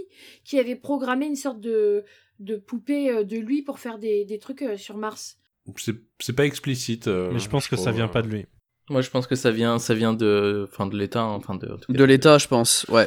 parce que, pas, pff, mais il- en tout cas, il a pas l'air. Moi, pour moi, quand il- comment il le dit, il a pas l'air d'être, d'en être à l'origine. Il, il a l'air de, de, de, de signifier que vraiment, euh, c'est un truc qui est fait. Enfin, il était pas là-bas, mais enfin, c'est pas lui qui l'a fait. Enfin, moi, j'ai pas, j'ai pas cette impression quand, euh, quand je déjà, j'écoute, euh, l'épisode à travers euh, enfin à travers un dialogue, nous explique qu'il y a un lien entre Lady True et Ozymandias dans le sens où ils communiquent Mhm. en 2009 euh, où ils sont en relation. Il l'appelle le petit éléphant. Donc euh, ouais ouais donc euh, enfin c'est pas très subtil hein, mais euh, quand on nous parle d'éléphant, on nous dit clairement il y a un lien. Peut-être en effet euh, il y a un lien, enfin que les deux travaillent ensemble et Lady True est probablement dans le dans le secret par rapport par rapport au, complot original et peut-être qu'ils ont travaillé ensemble pour mettre en place ce truc en fait tout simplement.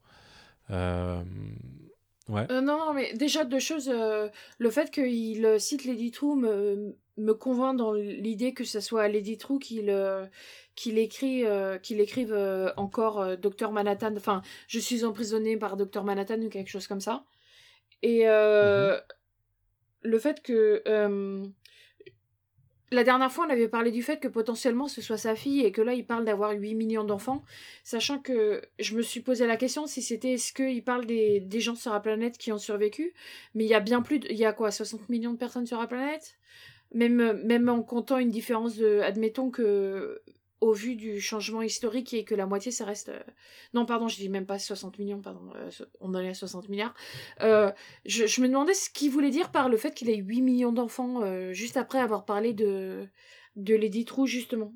Moi je pense que c'est les gens traumatisés par le 2 novembre les 8 millions. Être ça, hein. Il y a eu 3 millions de morts, mais qu'il y a eu euh, un peu plus en, en traumatisme psychique. Et je pense qu'en fait, c'est juste, une, c'est juste un, pour dire qu'il a traumatisé 8 millions de personnes. Quoi. Je pense. que c'est millions Parce que moi j'ai entendu milliards.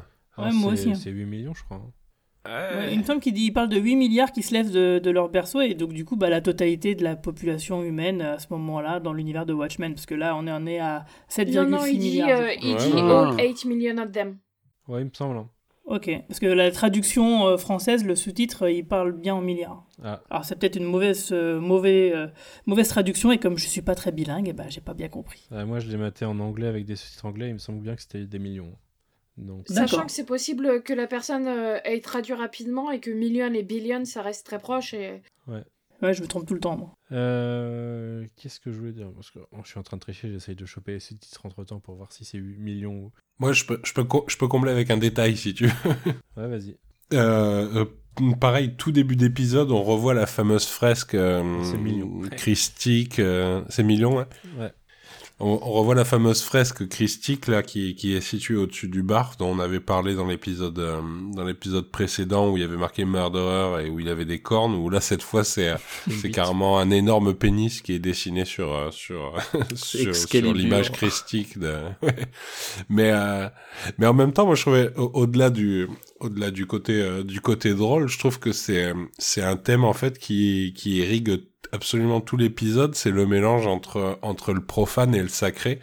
Euh, c'est vraiment tout du long il y a il y a il y a une opposition enfin il y a une dualité pardon entre euh, entre toutes ces références qui sont christiques, bibliques, qui sont euh, religieuses, qui qui touchent au, au mariage, euh, dans, dans ce qu'il a de rituel sacré, ainsi de suite, et ramener à des choses très triviales, enfin de le sexe, euh, il y a, y a vraiment beaucoup beaucoup de moments qui sont basés sur cette dualité, notamment par exemple quand il parle de de, de la création du monde et que intervient cette très bonne vanne euh, d'Angela euh, 90 qui, qui- qui secondes lui et- dit ouais 90 secondes pour créer pour créer la vie c'est effectivement euh, courant chez les hommes.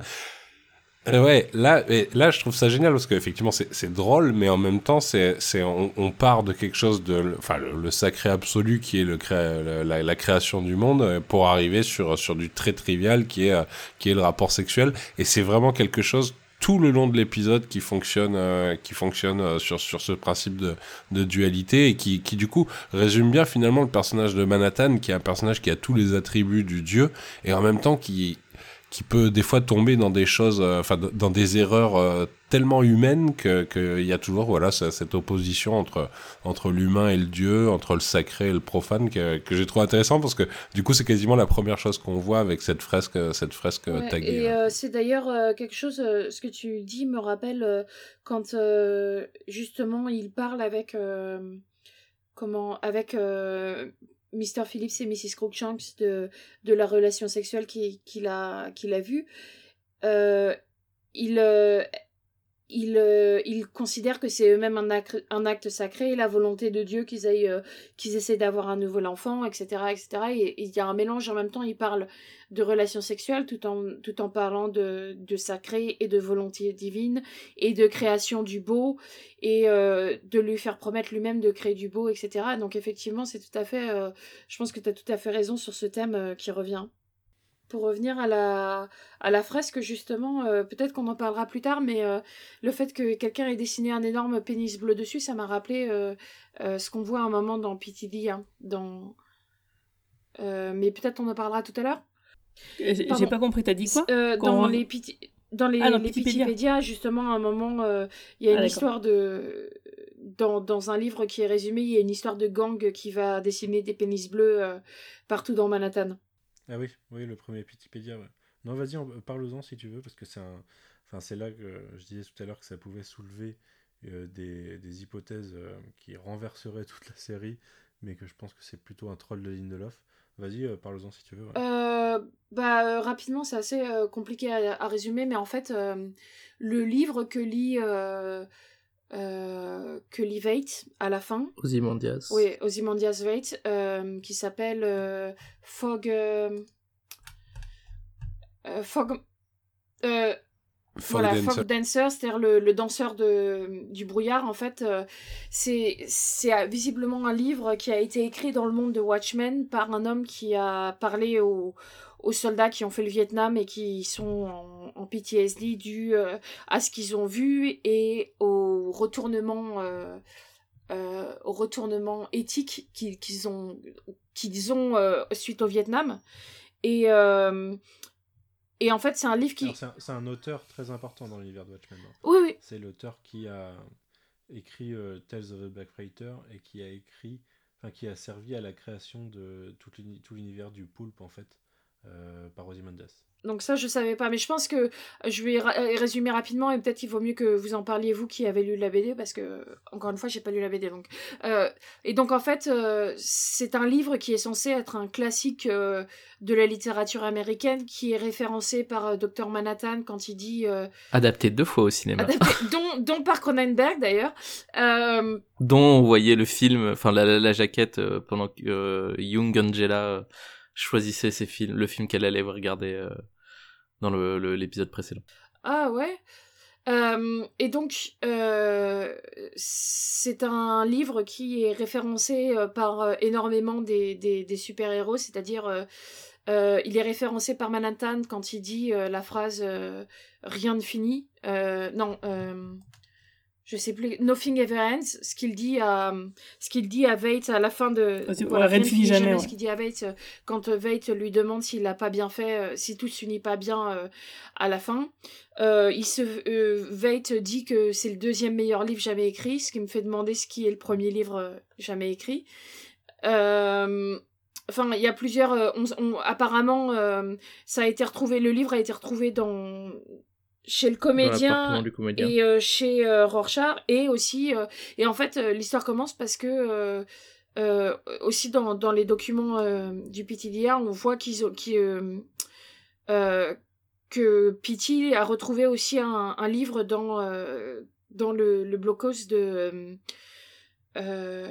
de, de, de Looking Glass. Et donc en fait ce livre raconte l'histoire d'un soldat américain euh, qui a en gros euh, qui est un folk dancer, c'est-à-dire que euh, il se ramène euh, dans, dans l'agent orange et dans tous les, les produits chimiques qui balancent pour, euh, pour cacher les, les crimes euh, des États-Unis en, en faisant disparaître toutes les preuves quoi.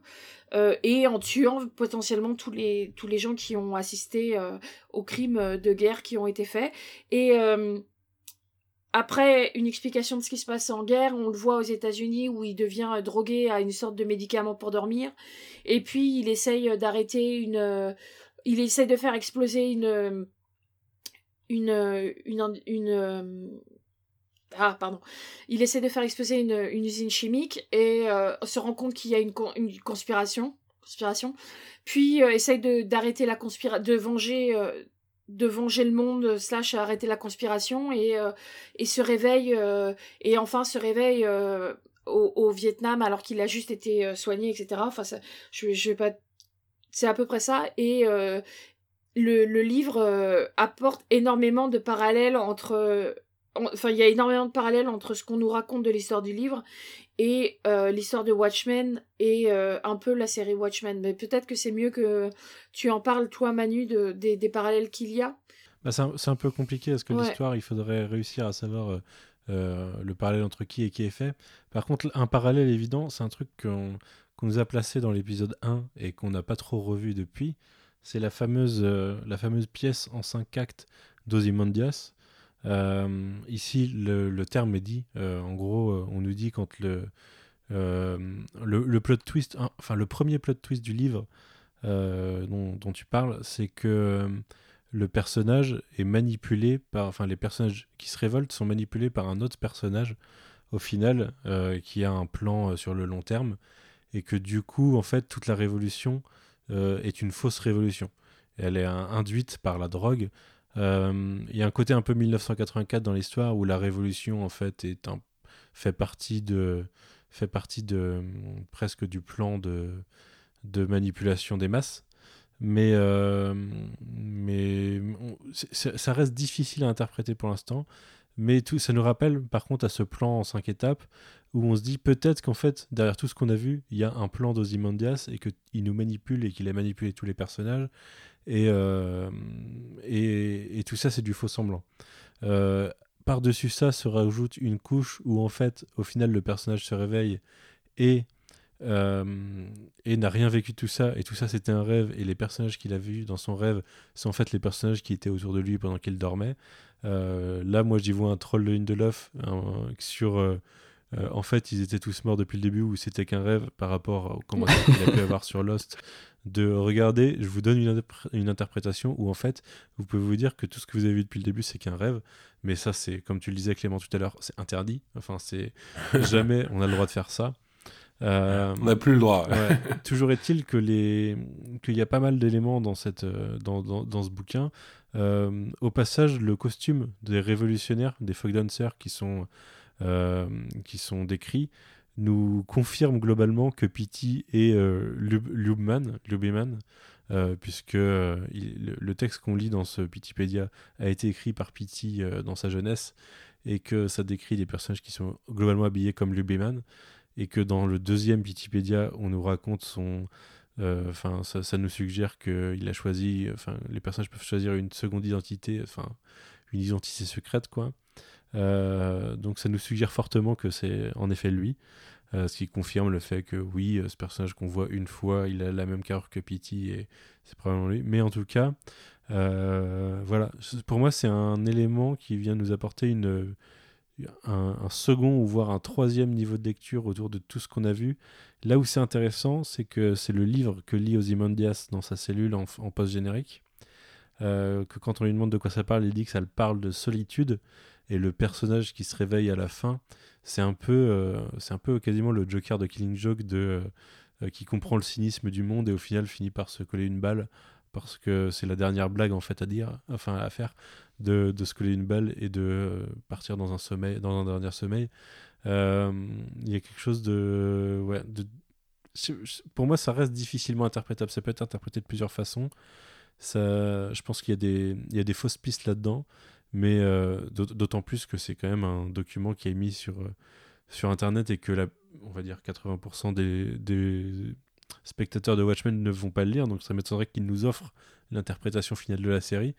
Mais euh, ça confirme quand même que Pitipédia est super important par rapport à la série. C'est d'autant plus ironique qu'ils lisent ce livre que, effectivement, John Shee, donc le faux auteur de Folk Dancing, en fait, est mort assassiné par Ozymandias, quoi.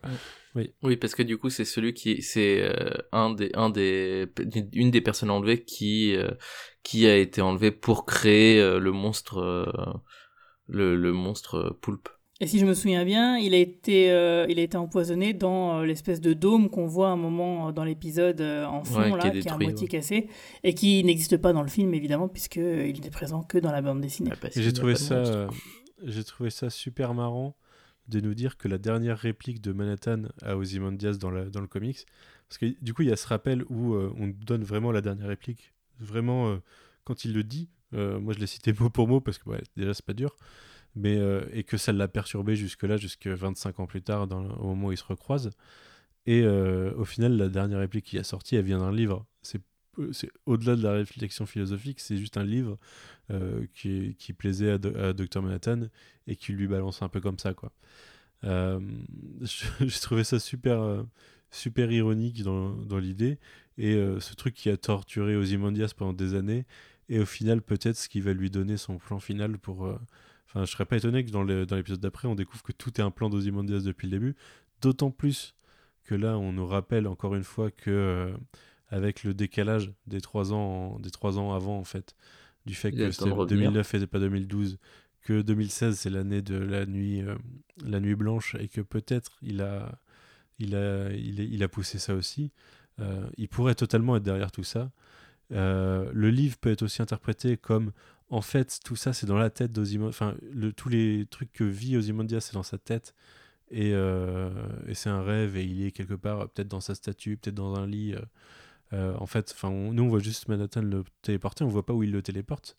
Ça se trouve il le téléporte pas du tout sur Europe et ce qu'il vit c'est totalement dans sa tête Euh, mais ouais il y a- plein d'interprétations possibles. J'ai trouvé ça super intéressant. En fait j'ai passé euh, toute la journée à réfléchir sur l'épisode avant de me rendre compte à 17h30 que j'avais pas lu Wikipédia. Là j'ai lu et je me suis dit, oh putain ça me, ça me renverse le cerveau. Peut-être que tout ce que j'ai vu et tout ce à quoi j'ai réfléchi euh, est faux. Peut-être que non. Mais au moins ça me fait poser la question et j'aime ça Mais je serais, serais pas surpris que sur le dernier épisode, on soit vraiment. Enfin, l'épisode soit principalement centré sur, euh, sur lui, en fait, vu qu'on l'a eu tout du long, euh, ça montait, ça montait jusqu'à temps qu'il arrive. Là, une fois qu'il va arriver, j'imagine très tôt sur le neuvième épisode, en fait, je pense que ce sera principalement autour de lui. On va retrouver forcément Angela, Looking Glass, Laurie, etc. Mais je pense que on va enfin tout comprendre par rapport à ça et que ce sera surtout autour de lui. Enfin, je pense. Hein. Lui face à Lady Trio, moi je parierais sur ça. Ouais, peut-être, ouais. ouais, du- ouais. Enfin, du coup, moi, je me pose encore plus aussi la question sur la, la, la parenté de, de, de Lady Trieux, parce que on, elle dit dans, quasiment mot pour mot dans le dernier épisode que bah, son père va revenir. Alors, ça, ça, ça, moi, ça m'a, je m'attendais à avoir une réponse plus ou moins euh, euh, pendant cet épisode, et euh, en fait, euh, enfin, il y a que, il y a que Veidt qui, qui parle d'elle en tant que petit éléphant, et je- du coup, ça m'a, je me suis dit, ah, ça veut dire qu'ils se sont déjà parlé en 2009. Euh, est-ce que c'est est-ce que ça prouve encore plus que c'est, Veidt le père, ou est-ce que, euh, ou est-ce que c'est pour, c'est justement pour dire l'inverse que c'est, est-ce que c'est euh, Dr Manhattan Après, il s'était parlé vu qu'il lui, il lui a vendu sa compagnie, mais euh, euh, ce, ce qu'on sait dans des précédents euh, PTDA, c'est qu'elle elle a acheté la compagnie euh, de son vivant, il me semble. Donc, euh, il s'était forcément parlé, mais, mais d'un point de vue où il se, se faisait assez confiance pour qu'elle lui dise que, que Manhattan n'était pas sur Mars. Si je devais parier sur le dernier épisode, je pense que, en plus, la- l'appellation petit éléphant, c'est presque paternel comme, euh, comme expression. Ouais. C'est que vraiment, on va, enfin, moi, selon moi, j'ai l'impression qu'on va assister à l'opposition entre, entre, enfin, entre deux types de parentalité. D'un côté, Ozymandias et Trio qui sont dans une par- parentalité toxique et, et de l'autre, parce qu'on n'en a pas, on n'a pas encore abordé le sujet au bout d'une heure et demie, mais l'histoire de la passation de pouvoir de Manhattan Ouais. qui, qui a quand même une insistance qui est énorme dans cet épisode sur ce, sur cette idée et donc et donc finalement bah, de la parentalité parce que c'est c'est c'est enfin ça, ça ça parle de ça et comment on transmet enfin on en revient aussi à ce qu'on disait la dernière fois comment on transmet éventuellement des traumas comment on, euh, comment comment des choses se, se, se passent de génération en génération. Et j'ai l'impression que c'est quasiment deux types de parentalité qui vont s'affronter autour de alors j'ai- aucune idée du de, des, des modalités du plan mais si je devais parier sur la thématique de l'épisode je pense que ça, va- ça, ça risque de parler de ça quoi. Et puis on va revoir, euh, on va revoir Will et je pense, j'imagine que Will et Angela vont se revoir et rediscuter aussi. En plus, euh, je me- moi je me pose la question sur la parentalité. Pour l'instant, on n'a pas, on en a un peu parlé, mais on, euh, mais on n'en a pas non plus beaucoup. C'est justement, euh, euh, ça parle, la série parle de parentalité et au final, euh, on n'aborde pas trop la parentalité de, du coup, de Angela avec les enfants qu'elle a adoptés. Et je me demande du coup si ça va, enfin si on va, ça va développer ça dans le dernier épisode ou. Ou euh, pour pour une espèce de conclusion euh, Ça, sur, au contraire, sur je justement, j'aime bien le fait que jusqu'à maintenant, d'ailleurs, ils, attendent euh, deux épisodes, il me semble, avant de, avant de t'expliquer comment elle les a adoptés et qu'au début, on t'explique même pas qu'elle les a adoptés, tu le comprends juste parce que ils sont pas de la même couleur. Et, euh, c'était un truc que j'avais lu une fois sur internet d'un mec qui disait que en tant que euh, homme noir euh, adopté, il aurait aimé voir plus de représentation et, euh, et que ce soit pas un truc dans lequel on parle et que ça soit plus fait comme dans Lady Bird ou dans, dans Lady Bird, si vous avez vu le film, elle vient d'une famille blanche mais son grand frère est noir et il est jamais dit qu'il est adopté, c'est juste son frère. Elle dit jamais mon frère adoptif ou machin, c'est juste son frère, point, et tu comprends qu'il est adopté parce que ses parents sont blancs et que lui il est noir. Et je trouve ça assez intéressant justement comme manière de montrer que pour elle, ce sont ses enfants à elle.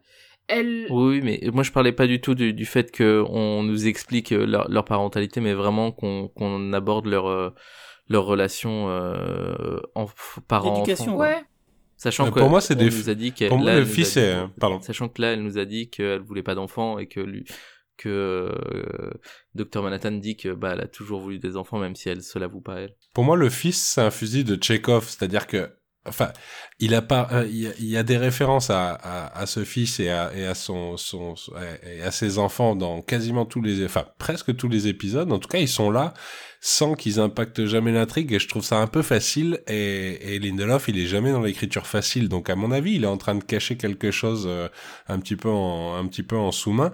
Et euh, notamment, il y a quelque chose qui m'a, qui m'a fait, euh, qui m'a fait réagir, c'est quand, quand euh, Cal sort et apparaît sur la piscine, euh, le fils dit il Ouais. ressemble à Cal et, euh, et, et elle lui dit immédiatement oui c'est lui. Et ça revient à une scène qui est je pense dans le premier ou le deuxième épisode où elle dit bon je vais pas te bullshiter on sait que la vie est dure. Enfin elle est toujours ça, extrêmement mais- franche Ouais, c'est peut-être un peu plus tard, mais en tout cas, il y a ce, ce, ce rapport, enfin, cette parentalité qui est toute sur la franchise. euh, euh, Il y a aussi le- l'existence de Dieu ou qu'est-ce qui se passe après après la mort. euh. Enfin, il y a, il y a un truc, il y a une insistance quand même sur sur à en, filigrane sur sur le rapport aux enfants, qui à mon avis est pas innocente quoi. Mais en tout cas, je veux pas façon, croire qu'elle le- le soit quoi. Il y a le. Enfin, Topher, c'est le diminutif de Christopher, donc auquel on enlève Christ. Ouais, ouais. Donc- Oui, c'est vrai. Ah que Manhattan est la fille Ah oui, très beau. Ouais. Euh, et il y, a les- il y a les rappels à, à Manhattan avec, avec Topher depuis le début de la série, avec le fait qu'il construit le château de, de Vade et avec le fait qu'il a les, les peintures de Dali euh, qui sont les mêmes que celles que Manhattan avait chez lui euh, dans, la, dans le comics, la peinture de l'horloge euh, qu'ils font, je me souviens jamais comment elle s'appelle, un truc avec le Les temps. horloges molles, non? Mais, Et, euh, Et, et sa peluche de Bubastis aussi. Oui, oui, oui. Donc oui, il y a des, il y a des, euh, il y a des trucs qui vont vers là. D'où ma référence à Chekhov, ouais. Enfin, je pense que c'est vraiment un fusil de Ah. Chekhov. C'est-à-dire, s'ils sont là, c'est qu'ils Ah, vont mais- servir à quelque clairement. chose. Je peux pas croire que ce soit juste du décorum. Non, justement, mais justement, j'attends de voir ce qu'ils vont faire avec. euh, et je m'interroge sur le fait comment ils vont les utiliser, sachant que euh, euh, Dr Manhattan les a mis à l'abri chez avec Will.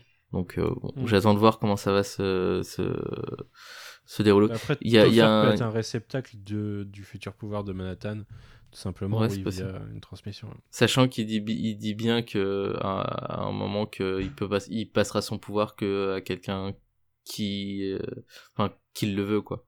Et pour l'instant, la seule personne qui le veut qu'on connaisse, c'est le député. Euh, Il y a un autre truc que j'ai remarqué, c'est que les filles, euh, les filles l'appellent euh, papa, alors que Topher justement l'appelle Cal. Et euh, je trouve ça assez intéressant. Après, ils ont pas le même âge et tout, mais justement, euh, ce rapport qu'ils ont euh, différent, parce que je pense que, il me semble que dans le premier épisode, Angela, il la traite comme sa mère, ou il doit l'appeler maman. Ouais, Mais ouais, il l'appelle maman, d'ailleurs, dans Par cet contre, épisode. Cal- Calvin, il l'appelle Cal. Je crois pas qu'il l'appelle euh, Oui, papa. tout à fait. Alors que Non, les non, t'as filles, raison. elles l'appellent euh, papa tout le long. D'ailleurs, quand euh, Angela monte, c'est parce que les filles euh, appellent Calvin en l'appelant euh, papa, quoi. Oui, il appelle dad, dad, Ouais. dad. Du coup, je, je me pose la question de est-ce que c'est juste parce que euh, c'est un jeune adolescent et qu'il il a pas le même rapport avec lui, ou alors, euh, ou alors est-ce qu'il y a quelque chose là-dedans euh, en plus, quoi.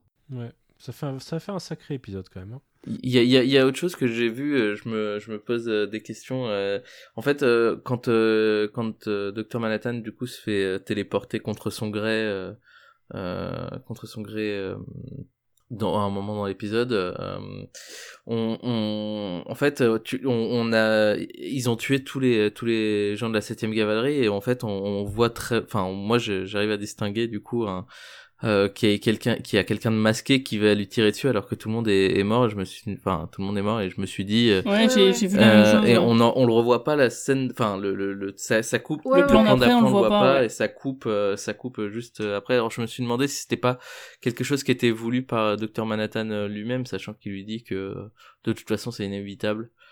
Et je me suis, je me pose des questions du coup sur ce, ce- la personne qui a Parce que tiré. moi, je pensais que c'était quelqu'un. Surtout qu'il ouais, je pensais que s'excuse. C'était quelqu'un qui s'était caché, enfin, l'un des membres de la 7ème cavalerie qui s'était caché, qui ressortait. Et je m'attendais vraiment à ce que le prochain plan, ce soit euh, Angela qui abatte le mec qui, qui vient, tire tirer, dessus, ouais. qui vient de, Ouais. de tirer, quoi. Et du coup, effectivement, moi aussi, ça m'avait euh, pas mal euh, surprise. Parce qu'il il- il disparaît vraiment le plan suivant, quoi. Ah, mais moi, je je j'ai regardé au moins quatre ou cinq fois le plan pour me, parce que on, on le distingue quoi, on, on voit pas clairement parce que c'est Ouais, on voit une petite tête qui Mais on bouge. voit, ouais. on voit clairement que c'est un humain hein, qui tire. Alors je me suis demandé à un moment Ouais, si c'était automatique, si euh, c'était dirigé à distance. Mais il y a bien quelqu'un donc euh, je me et on le revoit pas comme tu dis euh, juste après. Donc euh, ouais, je me c'est l'interrogation, c'est est-ce que c'est euh, qu'est- qu'est-ce que enfin quelle est la personne? Est-ce que ça va avoir une importance dans, l'épisode Enfin, d'après? c'était les mêmes questions qu'on se posait justement à l'attaque de, de la nuit blanche, donc. euh, D'ailleurs, on a la confirmation de la théorie de Guigui la semaine dernière sur la nuit blanche. Euh, en Ouais, fait, bien euh, vu, ouais. euh, de façon un peu didactique. hein, de- on, a le double, on a le dialogue de Ozymandias. plus- Peut-être un peu Ouais, c'est trop didactique ouais. pour moi. Trop, peut-être ouais. l'un des Ouais. moments les moins subtils. Surtout qu'il il le, il le dit une première fois et après il te le redit Ouais. quand il comprend. Du coup, je me suis dit, ah, tu forces un peu quand même. Ouais, ouais. Ouais, c'est vrai que la- la- une fois ça suffisait. hein. Mais c'est. Moi j'aime bien aimer son côté didactique à Ozymandias, euh, ce, ce côté euh, je réfléchis, euh, je pense tout haut, euh, en marchant. Non, non, mais je, Je pense que. Jeremy Irons, c'est vraiment. Enfin, je veux dire, c'est pas nouveau de sa- savoir que c'est un acteur euh, génial, quoi. Mais je le trouve vraiment bien en, en Veidt, là. euh, le, le Ouais, il est euh, bien, qui. ouais, Ouais, c'est un pur. Le qui a passé trop d'années tout seul en train de regarder le monde qu'il croit avoir créé. Enfin, je veux dire, le monde qu'il a créé dans son esprit euh, se déliter à nouveau et qui comprend pas comment ça se fait que qui se remettent à, tout faire exploser. Je trouve ça assez intéressant. D'ailleurs, un truc que je voulais dire tout à l'heure euh, quand on parlait de lui, le fait qu'on croit qu'il a disparu en 2012 alors que visiblement il a disparu en 2009. Moi, je me demandais si c'était du fait que comme euh, il prévoit tout, euh, en fait, plein de choses qu'il avait prévues ont continué sans qu'il soit là vu qu'il les avait déjà mis en en, en mouvement et que du coup on s'est rendu compte qu'il avait disparu que en 2012 parce que les plans qu'il avait tracés euh, ont fini par euh, par s'arrêter parce qu'il y avait plus personne pour les pousser quoi. Je, je pense que tu as raison, puisque comme euh, il est dans sa base en Antarctique, à mon avis, oui, il a prévu plusieurs subterfuges pour, pour masquer son absence. Et sauf que bah, ce subterfuge, au bout d'un moment, il fait plus Puis il a l'air d'y être depuis un certain moment, hein, Ah parce que Ouais. euh, franchement, ça a l'air vraiment c'est d'être dégueulasse. Il y a des écrans Limite, qui marchent à moitié des- plus, on dirait qu'il a. Des, des boîtes de pizza par C'est terre, ça, voilà. des C'est clairement la chambre d'un ado D'ailleurs, euh, on- euh, tout seul quoi. On, on retrou- on retrouve euh, exactement le, le- la, le- la case du, du comics à un moment euh, sur euh, Karnak. On retrouve l'armure et le, le casque. Je sais pas si vous aviez grillé ou pas. C'est exactement la même armure et le même casque. Il est généreux cet épisode-là, je trouve, en, en, en, moi, ça en m'a fait petite plaisir référence d'avoir quand le même. décor de la base. hein. Ouais, sur- surtout que c'est beau. Hein. Moi, j'ai j'ai eu j'ai eu une autre référence. Je sais pas si c'est si c'est vraiment une référence ou si c'est mon esprit malade. C'est que euh, à un moment dans l'épisode, euh, du coup, euh, Dr Manhattan, quand il re- redécouvre la mémoire, à un moment, il dit qu'il a faim. Il va se- il va se faire des go- enfin il va se faire des gaufres. Ah bah les Et gaufres, pour, ouais, c'est pour sûr. Une, euh, pour un, un comics qui est quasiment euh, créé que en gaufrier, moi je trouve que c'est euh, c'est un petit peu euh, c'est c'est un bel enfin si c'est si c'est le cas, c'est un bel hommage. Moi je pense que c'est Ah bah, hein, c'est sûr et certain. Je pense que tu as qu'on dit raison, puisqu'il n'y a que gaufrier en 9 anglais épisodes, euh, bah, comme les cases du gaufrier, donc euh, je pense que oui, c'est c'est volontaire. Ah oui, c'est sûr. Est-ce qu'on dit gaufrier comme on- un gaufrier ça s'appelle waffle waffle iron en, en anglais ou euh, Enfin, je veux dire, le gaufrier de BD, ça se. Le terme gaufrier, c'est, c'est, ça symbolise une. Non, non, mais je veux dire, je sais, je sais ce que c'est. Je sais que le gaufrier, c'est quand une BD a, a 9 cases qui sont euh, de taille. euh, Identique. Enfin, identique. Mais je, vu que la série a écrit en, écrit en anglais, je me posais la question si le gaufrier euh, de BD Et- se traduisait. Et, euh, plus, plus, plus- d'autres questionnements, c'est pourquoi il, il se fait des gaufres alors qu'il sait qu'il va pas les manger, il sait que, il lui, il lui dit attention il y a les œufs alors qu'il sait qu'elle va casser les œufs. Donc je me demande si ça va pas avoir une importance sur, euh, pour, pour, pour un placement euh, des œufs au sol ou quelque chose comme ça euh, dans le. Ouais, sachant qu'il lui dit qu'elle doit le voir. Voilà, c'est ça. C'est qu'il a, l'air- il, Elle a l'air d'être, de- euh, enfin, de faire les choses de manière assez, euh, assez euh, organisée, quoi. Donc je me, je me demandais euh, ça sur les gaufres. Est-ce que ça avait une importance? Ah, Ça sera peut-être pour un placement de produit. Les mêmes que Stranger Things. Voilà. Oh non, par pitié. Et euh, Euh, Est-ce que je peux demander à notre, à notre scénariste, à notre euh, spécialiste des scénarios, est-ce que c'est quelque chose d'admissible aujourd'hui, euh, le, les, les gros, euh, les gros clins d'œil, les gros parallèles avec euh, le Christ du héros qui a des pouvoirs déiques ou pas? Ah, déjà, je me garderais bien de dire ce qui est autorisé ou pas. Mis à, mis à part effectivement le tout ceci n'était qu'un rêve et le jumeau diabolique qui sont des conventions un petit peu éculées. Mais non, je, je ah, bon, ah, ça reste, euh, ça reste qui plus est aux États-Unis. Enfin, le, le tout- toutes les métaphores euh, christiques et bibliques, c'est c'est ce qui irrigue tout leur cinéma. Donc euh, moi, ça me choque jamais. D'autant que, d'autant que le cinéma, oui, tout ce qui est super-héros, enfin, je veux dire, à chaque fois qu'on va faire un Superman, euh, on, on pourra pas y couper, à chaque fois que, enfin, c'est sûr que ça revient à chaque fois. Et moi, justement, ce que j'aime avec Lindelof, et c'est ce qui d'ailleurs m'avait déçu un petit peu avec le final de Lost, c'est qu'ils arrivaient à, à faire des références, euh, à faire des références bibliques, mais tout- à chaque fois en les tordant un petit peu, ou en tout cas en les renouvelant un peu. Et là, je trouve que c'est le cas, c'est-à-dire que c'est, on n'est pas du tout face à des, euh, face à des figures christiques totales, mais à chaque fois, c'est des mélanges avec, euh, euh, enfin, des, mélanges voire de différentes cultures, ou alors, en tout cas, il les nuance. Donc, euh, c'est quelque chose qui me dérange absolument pas dans la série.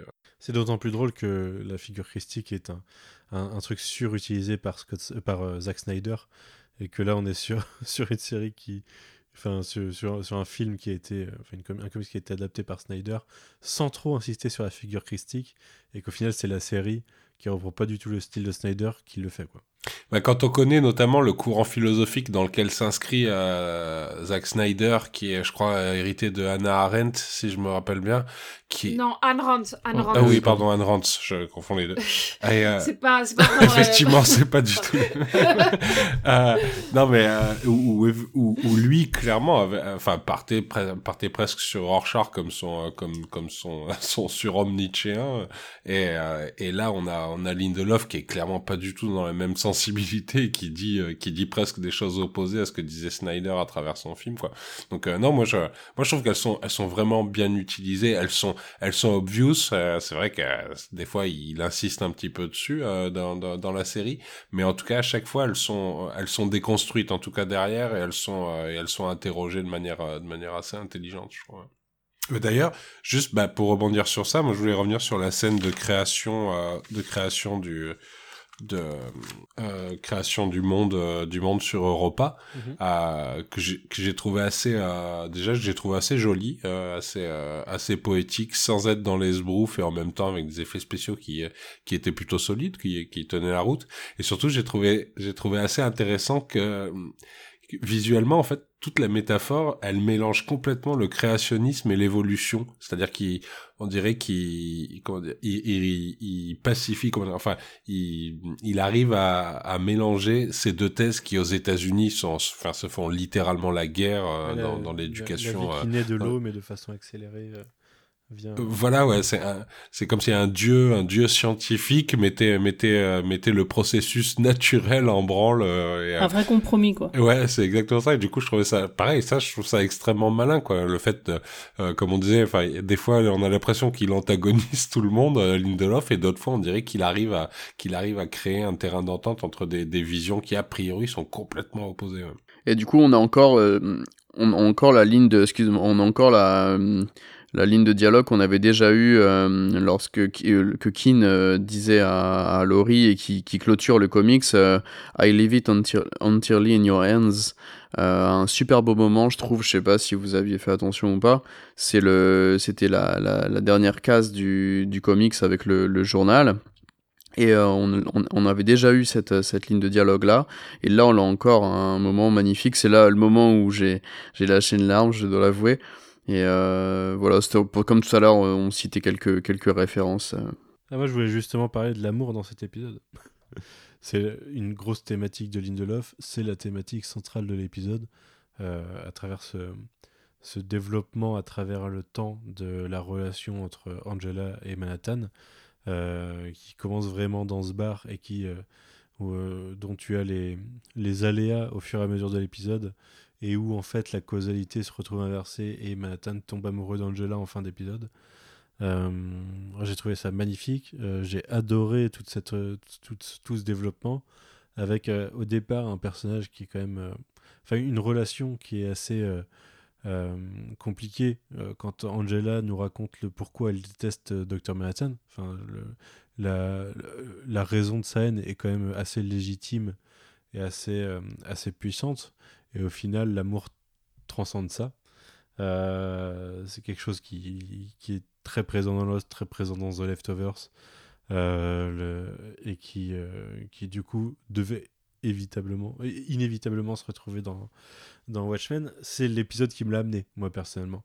Là où l'épisode 5 m'a amené euh, les, les problématiques du trauma, où on a de nombreux épisodes sur l'affiliation. Ici, non seulement il joue avec euh, le, le concept de temps que j'adore, mais en plus, pour moi, c'est vraiment l'épisode euh, Tunnel of Love, quoi. Et puis il y avait un petit côté euh, Doctor Who euh, River Song qui était bien sympathique d'ailleurs. Ouais, dans la façon de vivre la relation euh, de façon de synchro. ouais. Tout à fait. Ah bah, moi, il y a une question que je me posais, c'est euh, il euh, il a toujours aimé Angela? Parce qu'il vit le temps d'une manière, euh, enfin, il, il- finalement, il n'a pas de d'angle, de pardon, de d'axe du temps. Et du coup, la question euh, qui se pose pour moi, c'est est-ce que en même temps qu'il a toujours aimé Angela et qu'il aimera toujours Angela, il a toujours aimé Laurie et il aimera toujours Ouais. Laurie, il a toujours aimé, euh, je me souviens plus le nom de de sa première copine et il l'aimera toujours. Et du coup, je trouve ça assez intéressant le, le fait de, de se dire qu'on peut aimer quelqu'un la relation peut finir, la personne peut mourir ou, ou juste et, et toujours garder ça comme une chose qui fait toujours partie de nous et fera toujours partie de nous Ouais, en fait. bah, c'est un peu. et euh, je, les C'est un peu ce qu'il suggère quand il dit est-ce que tu as jamais euh, commencé quelque chose, enfin fait quelque chose que tu savais déjà que tu allais regretter? Bah c'est est-ce que tu as un peu euh, jamais, enfin est-ce que tu as déjà, tu t'es déjà lancé dans une relation en sachant que ça allait finir? Euh, Il y, a, y a ça et, et ce côté où en fait il ressent tout à chaque instant, on l'a d'ailleurs dans le dialogue où elle lui dit euh, quand est-ce que c'est la dernière fois où tu as eu peur? Et où il commence à lui dire que c'était en 59 Et et qu'il où, est euh, toujours en 59. et où en fait il lui dit mais en fait euh, 59 c'est maintenant c'est euh, plus tard c'est c'est dans le passé quoi.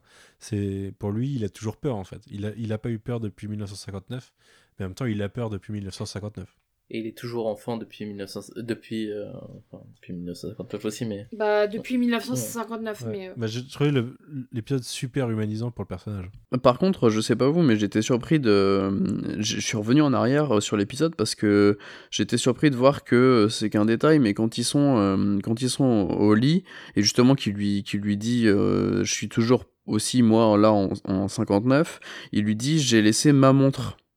Et alors qu'en fait c'est pas sa montre et ça m'a sur- je sais pas s'il lui ment ou si je pense pas que que le la, la série Redcon ce- c'est un détail hein, mais euh, je sais pas ça m'a surpris qu'ils disent ma montre en fait. oui, parce qu'en plus on nous dit déjà que c'est la montre de, de sa femme. euh, Ouais, parce que justement, je m'étais posé la question parce que dans le film, en tout cas quand j'avais vu le film, il m'avait semblé que c'était sa montre et la série dit plusieurs fois que c'était la montre euh, de sa femme. Je crois qu'ils le disent dans les Pitidia et, euh, et c'est dit euh, oralement, euh, ah si, quand ils font la pièce. Et, et du coup, moi j'étais assez surprise parce que c'était un truc que je pensais avoir compris puis que j'ai que qu'on m'avait redconné que d'un coup là, j'étais complètement perdue à ce moment-là justement. Est-ce que c'est sa femme qui lui avait offert la montre Je crois Ou, que euh, dans le comics, c'est sa, c'est sa petite amie qui lui confie sa montre parce qu'elle s'est brisée, parce qu'elle a pris un coup à la fête foraine et il lui a promis de la réparer et c'est pour ça qu'il l'a dans sa poche et qu'il la laisse dans le, dans le champ intrinsèque. Si je me souviens bien, c'est ça. si, c'est ça, j'ai vérifié justement. c'est une simplification du discours pour moi et c'est un peu en fait sa façon de de pas aborder le sujet de son ex de 1959 en fait avec la meuf Oui, c'est possible aussi. Mais euh, ouais je pense juste c'est un- c'est c'est une simplification pour lui quoi mais c'est pas pour moi j'y vois pas une redcon en fait C'est pour éviter une deuxième conversation Exactement. gênante. Alors je vais te parler d'une de mes ex. c'est pas la dernière Et ju- juste sur sur le, euh, moi j'ai trouvé euh, aussi euh, assez assez rigolo le premier, I, enfin le premier I Love You qui sort à Angela et du coup littéralement dix minutes après l'avoir rencontré. Donc c'est dans le bar et euh, et concorde exactement avec le moment où il enlève son masque. Il lui dit il lui dit I love you et il enlève son masque. Il tombe le masque littéralement quoi. j'ai pas fait ça. Jolie idée. mais ouais Mm. sympa ouais Joli, ouais. Moi, j'ai franchement adoré la façon dont, est- dont scénaristiquement ça se déroule. Le, quand il lui dit euh, euh, que il est- qu'elle est là pour fêter l'anniversaire de la mort de ses parents et qu'elle lui dit, euh, elle lui demande comment il le sait et qu'il lui dit que bah, tu vas lui dire plus dans tard. je sais plus combien de temps et, et plus tard il lui repose la question de façon innocente, elle le dit et là tu vois dans, la tête- dans les yeux d'Angela que ah ouais, en fait même- peut-être. Non, mais moi aussi, euh, j'ai trouvé. euh, euh, ouais, aussi la manière dont. Quand il lui dit, vous êtes- tu vas me le dire dans, dans 20 minutes, et que tu dis comment est-ce qu'elle va lui dire un truc alors qu'elle sait déjà qu'il existe, et la manière dont elle lui dit euh, que c'est l'anniversaire de la mort de ses parents alors qu'il le sait déjà est vachement Et bien. il y a la même, en il y a la fait. même chose euh, quand elle lui dit à la fin qu'ils vont aller vivre à Tulsa. Euh, elle lui dit, elle lui dit, euh, c'est une bonne idée. Enfin, il lui dit que c'est une bonne idée. Elle lui dit, oui, c'est une bonne idée, mais c'est ton idée. Alors parce qu'il lui a dit, euh, il lui a dit avant et que, et en même temps, c'est elle qui lui dit à ce moment-là. Et d'ailleurs, on, a le- on a cette causalité qui revient euh, et qui vient du coup démarrer l'intrigue de la série avec la mort de Crawford, où en fait, c'est via la question de pourquoi il a tué Crawford qu'il découvre l'existence de Crawford et son implication qui fait qu'il va le tuer. Je, je- je trouve que enfin, c'est assez logique une fois que tu sais euh, le déroulement des épisodes, mais euh, D'a- D'ailleurs, c'est peut-être la, la scène où elle joue le moins bien, où, où Angela a joué le moins bien depuis le début de la, de la série, je trouve, quand elle, euh, quand elle fait mince, c'est moi qui l'ai. Ouais, sa surprise. Ouais, euh, je, je, je me suis demandé s'ils auraient pas pu euh, utiliser une autre, scè- une autre euh, prise parce que parce que pour, pour le coup, euh, ouais, j'ai trouvé ça un, un chouïa moins bien. est-ce que c'est qu'elle joue moins bien ou est-ce que c'est que euh, le, le déroulement est trop évident et que, bah, enfin, tu le sais, hein, quand elle le dit, tu sais que c'est ça qui va créer le truc et qu'elle, elle le sait pas encore. Donc tu te dis que ça marche moins bien. Mais euh, moi, j'ai pas trouvé qu'elle jouait particulièrement mal, en fait. C'est surtout, je pense, c'est surligné euh, par le jeu de l'actrice parce que je pense qu'il y a toujours une angoisse à, à ce que les les trucs de paradoxe temporel soient pas compris. Du coup, on les, enfin, en tout cas, je trouve dans les séries et les films américains en général, on les surexplicite pour être bien bien clair pour que le spectateur soit bien sûr d'avoir compris. quoi. Ouais, peut-être. ouais. Après, si t'en es à l'épisode 8 de Watchmen, j'espère que tu maîtrises un peu ce genre de concept. c'est sûr. Ouais, mais bon, on va dire ça à un producteur, quoi. C'est Ouais. ça. Après, c'est HBO aussi. hein, Enfin, Oh, juste euh, pour sur l'amour, euh, je je sais plus qui parlait de, du moment du moment larmichette de l'épisode. Moi, moi, ce que j'ai ce que j'ai vraiment trouvé le plus émouvant, euh, c'est euh, c'est la gestion de cette histoire de the moment. Enfin, ce le moment où on se dit euh, euh, shit, euh, I'm in love with her. Euh, je, je trouve que c'est, mais alors c'est amené, mais extrêmement bien et, et là pour le coup l'acteur qui joue qui joue Manhattan même avec son fond de teint bleu et, et son air un peu un peu ahuri euh, à certains moments là m'a m'a vraiment tiré l'alarme c'est-à-dire quand il la contemple qui s'arme et qui se dit enfin je suis tout puissant et pourtant cette femme humaine mortelle va tout faire va affronte absolument tout c'est-à-dire des hommes en armes euh, le, le temps, euh, la prédestination, le monde pour moi et, euh, et, et voilà et je, voilà, je, voilà pourquoi je suis amoureux d'elle. J'ai trouvé que c'était mais alors parfait. J'en parle, j'ai encore. euh, Et ce qui est, ce qui est, poils ce qui est qui bien, c'est qu'en plus, euh, il n'y a pas de, enfin, tu- tu- elle, elle le désamorce tout de suite après en disant, bah, c'est après, euh, c'est après dix ans ensemble que que tu tombes amoureux. euh, bravo. Je trouve que ça, ça marche très bien parce que encore une fois, c'est le, ça détruit le le, le divin. Enfin, c'est vraiment, on, on place l'amour en, tout en haut et en même temps. euh, et en même temps, elle, elle, elle va désamorcer ça. Et c'est pas fait de manière Ouais. grand guignol euh, et, euh, et irrévérente. Ouais, voilà. on a beaucoup aimé. Moi, j'aime bien le, la reprise du tunnel. Encore une fois, la dernière fois, je sais plus c'était lequel. Le, on parlait du tunnel et c'était aussi un renvoi au tunnel de, euh, de, de Looking Glass. Et, et contrairement au tunnel de Looking Glass, qui est un tunnel de souffrance où, euh, où on essaye de, de, de sortir du tunnel de la souffrance et, de, et, et du trauma, là, c'est un tunnel d'amour. euh, littéralement ce qu'elle appelle un tunnel d'amour euh, et à la fin duquel va arriver la souffrance et le trauma je trouve ça assez intéressant euh, comme euh, renvoi que la manière dont les épisodes se parlent entre eux et, euh, et où on a une, une inversion de, de l'image du tunnel en fait. Ouais. il y, a, il y a vraiment ce côté tragique dans le côté de. euh, il a dit- quand même dit depuis le début que ça allait durer 10 ans et que ça allait finir de façon tragique. Et elle a quand même vécu le truc à fond. Et, euh, et ça vient quand même comme une surprise quasiment qu'à la fin ça parte en couille, même si elle sait qu'à un moment faut le réveiller. Mais euh, je, trouve ça, je, trouve, je trouve ça super dur. J'ai très peur de l'épisode 9 sur ce qui va se passer. Euh, je sais pas si vous avez regardé le trailer, mais on voit des larmes couler quand même. Non, moi j'ai pas regardé. Je pense que c'est le dernier, le seul épisode où je vais pas regarder le, le trailer euh, de l'épisode d'après. Ouais, t'as peut-être raison. Ouais. Moi je, je l'ai fait, je l'ai fait sur tous les précédents, mais sur sur celui-ci, j'ai pas envie de savoir le moins de choses possible. Euh, oui, moi ce que je trouve intéressant justement c'est qu'elle lui dit, euh, elle lui parle de, de, de Zeus. Elle lui dit au début quand euh, il vient la voir euh, euh, que, que c'est Zeus qui se déguise en cygne ou en vache dans le cas d'Europe, enfin en taureau dans le cas d'Europe justement pour aller pour aller séduire des femmes. Et en fait je trouve que c'est intéressant parce que tous les thèmes de, de l'épisode, énormément de thèmes renvoient à la mythologie, que ce soit Manhattan qui est obligée de suivre sa, sa prédestinée. Et d'ailleurs, elle qui, en essayant d'avoir des réponses, euh, euh, elle demande à son grand-père euh, comment il savait que c'était Cyclope et qu'il avait la, la robe du KKK dans, son armoire et c'est comme ça qu'il sait ça, rappelle énormément comment il s'appelle ah. Oh, ça rappelle énormément Oedipe qui essaie qui fuit pour éviter de tuer son père et de coucher avec sa mère et qui en essayant de fuir sa destinée se retrouve à, à accomplir sa destinée.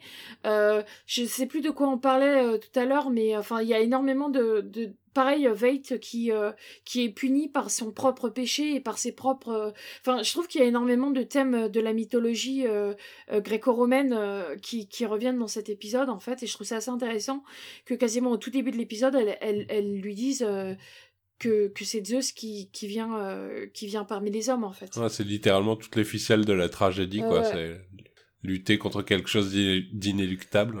Jusque- Jusqu'à l'arrivée du Deus Ex Machina, qui pour le coup est- n'est pas du tout euh, une solution parce qu'il lui dit que c'est pas possible et, et elle va devoir. euh, Enfin, et elle décide de se battre quand même, quoi. Mais là, du coup, on a quand même la configuration en plus d'avoir un dieu qui s'en remet à un ange. Angela, ange. Oui, c'est Ça, vrai. ouais. c'est c'est plutôt sympathique. Et le, le nom de Calvin aussi, enfin Calvin, c'est euh, Ouais. dans, c'était un commentateur, enfin c'était un réformateur de la de, de, Ouais. de la religion euh, de la religion chrétienne, mais surtout c'est quelqu'un qui s'est beaucoup beaucoup interrogé sur les idées de prédestination. Et ça, je pense que c'est pas anodin qui s'appelle comme ça. Ouais, justement, il y avait quelqu'un sur Twitter qui nous avait tagué en disant que euh, euh, Calvin euh, Jelani c'était euh, JC. Et justement, je m'étais rendu compte à ce moment-là que 33 ans. c'était aussi le nom de Calvin. Pas Oui. Et mais c'était c'est un truc aussi j'avais remarqué à ce moment-là que c'était euh, Calvin et euh, fondateur du calvinisme et effectivement euh, qui est l'une des personnes qui pense à la prédestination et le fait qu'on est ou non prédestiné à, à aller au paradis en fait, à avoir la grâce de Dieu. Et c'est le cas d'Angela, elle est prédestinée à avoir la grâce de, de Manhattan parce qu'avant même qu'il la rencontre, il sait qu'il va tomber amoureux d'elle. Tout à fait. Est-ce que vous vouliez revenir sur d'autres points de l'épisode? Moi, je, je Mm, tenais à citer euh, Ozymandias dans sa scène post-générique avec le Even is not enough because even doesn't need me. J'ai adoré cette réplique. Euh, Ouais, pareil. d'un personnage qui, euh, qui, qui s'est fait piéger par son propre ego, sa propre vanité, Et qui Et au final, euh, co- comme tu le disais Clément, qui, euh, qui se retrouve à préférer l'enfer au paradis parce qu'au moins l'enfer a besoin de lui. Euh, je, j'ai trouvé ça à la fois tragique, touchant. Moi, enfin, vraiment, je trouve qu'Ozymandias dans cet épisode, il prend une ampleur assez ouf euh, de son interaction avec Cal, interaction avec Cal, et de cette scène post-générique euh, avec ce côté christique, comme tu le disais, qui sont vraiment hyper forts. Et leur relation aussi, juste, juste pour rebondir sur ça, c'est, moi j'ai aimé euh, comment on cerne très bien la relation à Manhattan, aux Imandias à ce moment, c'est-à-dire que déjà il y a les fausses excuses, bon désolé d'avoir essayé de te tuer, mais on voit aussi que Ozymandias c'est un petit peu le seul confident que, dont Manhattan dispose parce que, parce que son intellect, parce que leur passif, et que c'est vrai qu'il se tourne vers lui euh, tout en sachant qu'il peut pas lui faire confiance. Et en même temps, et en même temps Ozymandias montre qu'il le connaît bien, direct, il dit si t'es, si t'es revenu, je me doute bien que c'est pour une femme. Enfin, il y a, cette relation intime entre les deux qui est vraiment bien, en quelques échanges, qui est vraiment bien posée. Avec ce côté, euh, il revoit presque son pote après 25 ans, il se pose même pas de questions, il dit euh, tiens, il lance la conversation. Ouais, c'est ça. D'ailleurs, euh, Qui peut être, qui peut arriver euh, tout nu chez moi, quoi. T'es la seule personne. Ce qui est une réponse très logique. D'ailleurs, j'ai trouvé très drôle de voir cet épisode aujourd'hui parce qu'hier, j'ai vu, euh, j'ai vu le deuxième épisode de la dernière saison de It's Always Sunny in Philadelphia qui joue sur les codes du cinéma et le fait qu'on voit plus de beats dans les films et que les, et les personnages se plaignent de ça. Et là, on a, le- on a, euh, du coup euh, Cal qui arrive euh, voir Ozymandias et on voit sa bite en gros plan. Enfin, pas en gros plan en l'occurrence, mais elle est là. Donc, euh, petite. C'est dur de la rater, effectivement. On la voit à plusieurs reprises, en It's Sunny. Juste, alors, de peur d'être crasse, moi, ça m'a fait demander si c'était la sienne ou si c'était une doublure parce que j'ai j'ai lu un- une interview de, de, de l'acteur qui joue Mr. Phillips qui disait que euh, euh, dans la fin du deuxième épisode, quand on, le voit euh, tout nu et bleu, là, et qu'on voit justement euh, le tout premier pénis de, la série, il expliquait que c'était pas son propre pénis, que c'était un doublage pour ça. Enfin, d'ailleurs, je pense que c'est pour ça qu'il a le masque et que comme il vivait dans un endroit avec pas mal de personnes âgées, il avait été obligé de prévenir les gens qu'il allait passer à la télé qu'il y aurait un pénis, mais que c'était pas le sien. Quoi. Oui, il a peut-être menti du coup. Peut-être que c'était vraiment lui et que il a bullshit. Il veut pro- protéger sa dignité.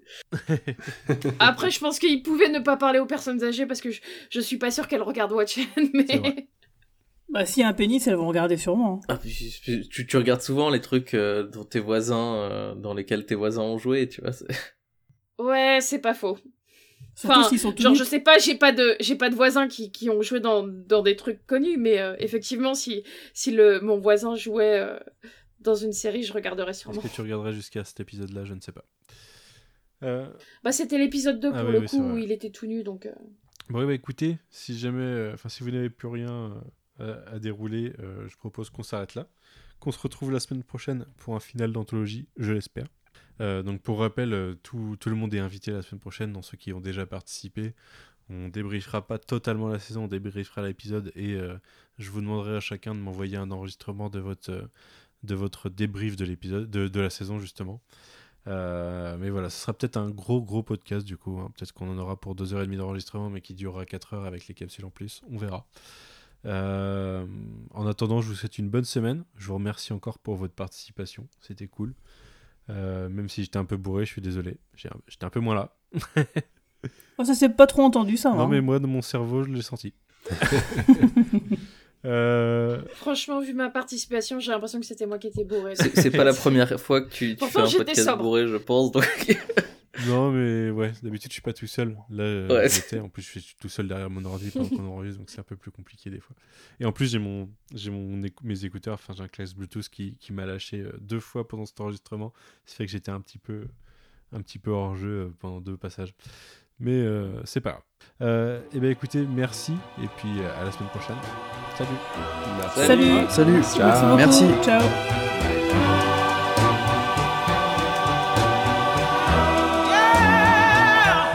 I want somebody to hold my hand, somebody to love me and understand. I want a woman, I want a lover, I want a friend. Mm, I want somebody to share my love. Yes, loving is something I've got plenty of. I want a woman. I want a lover. I want a friend.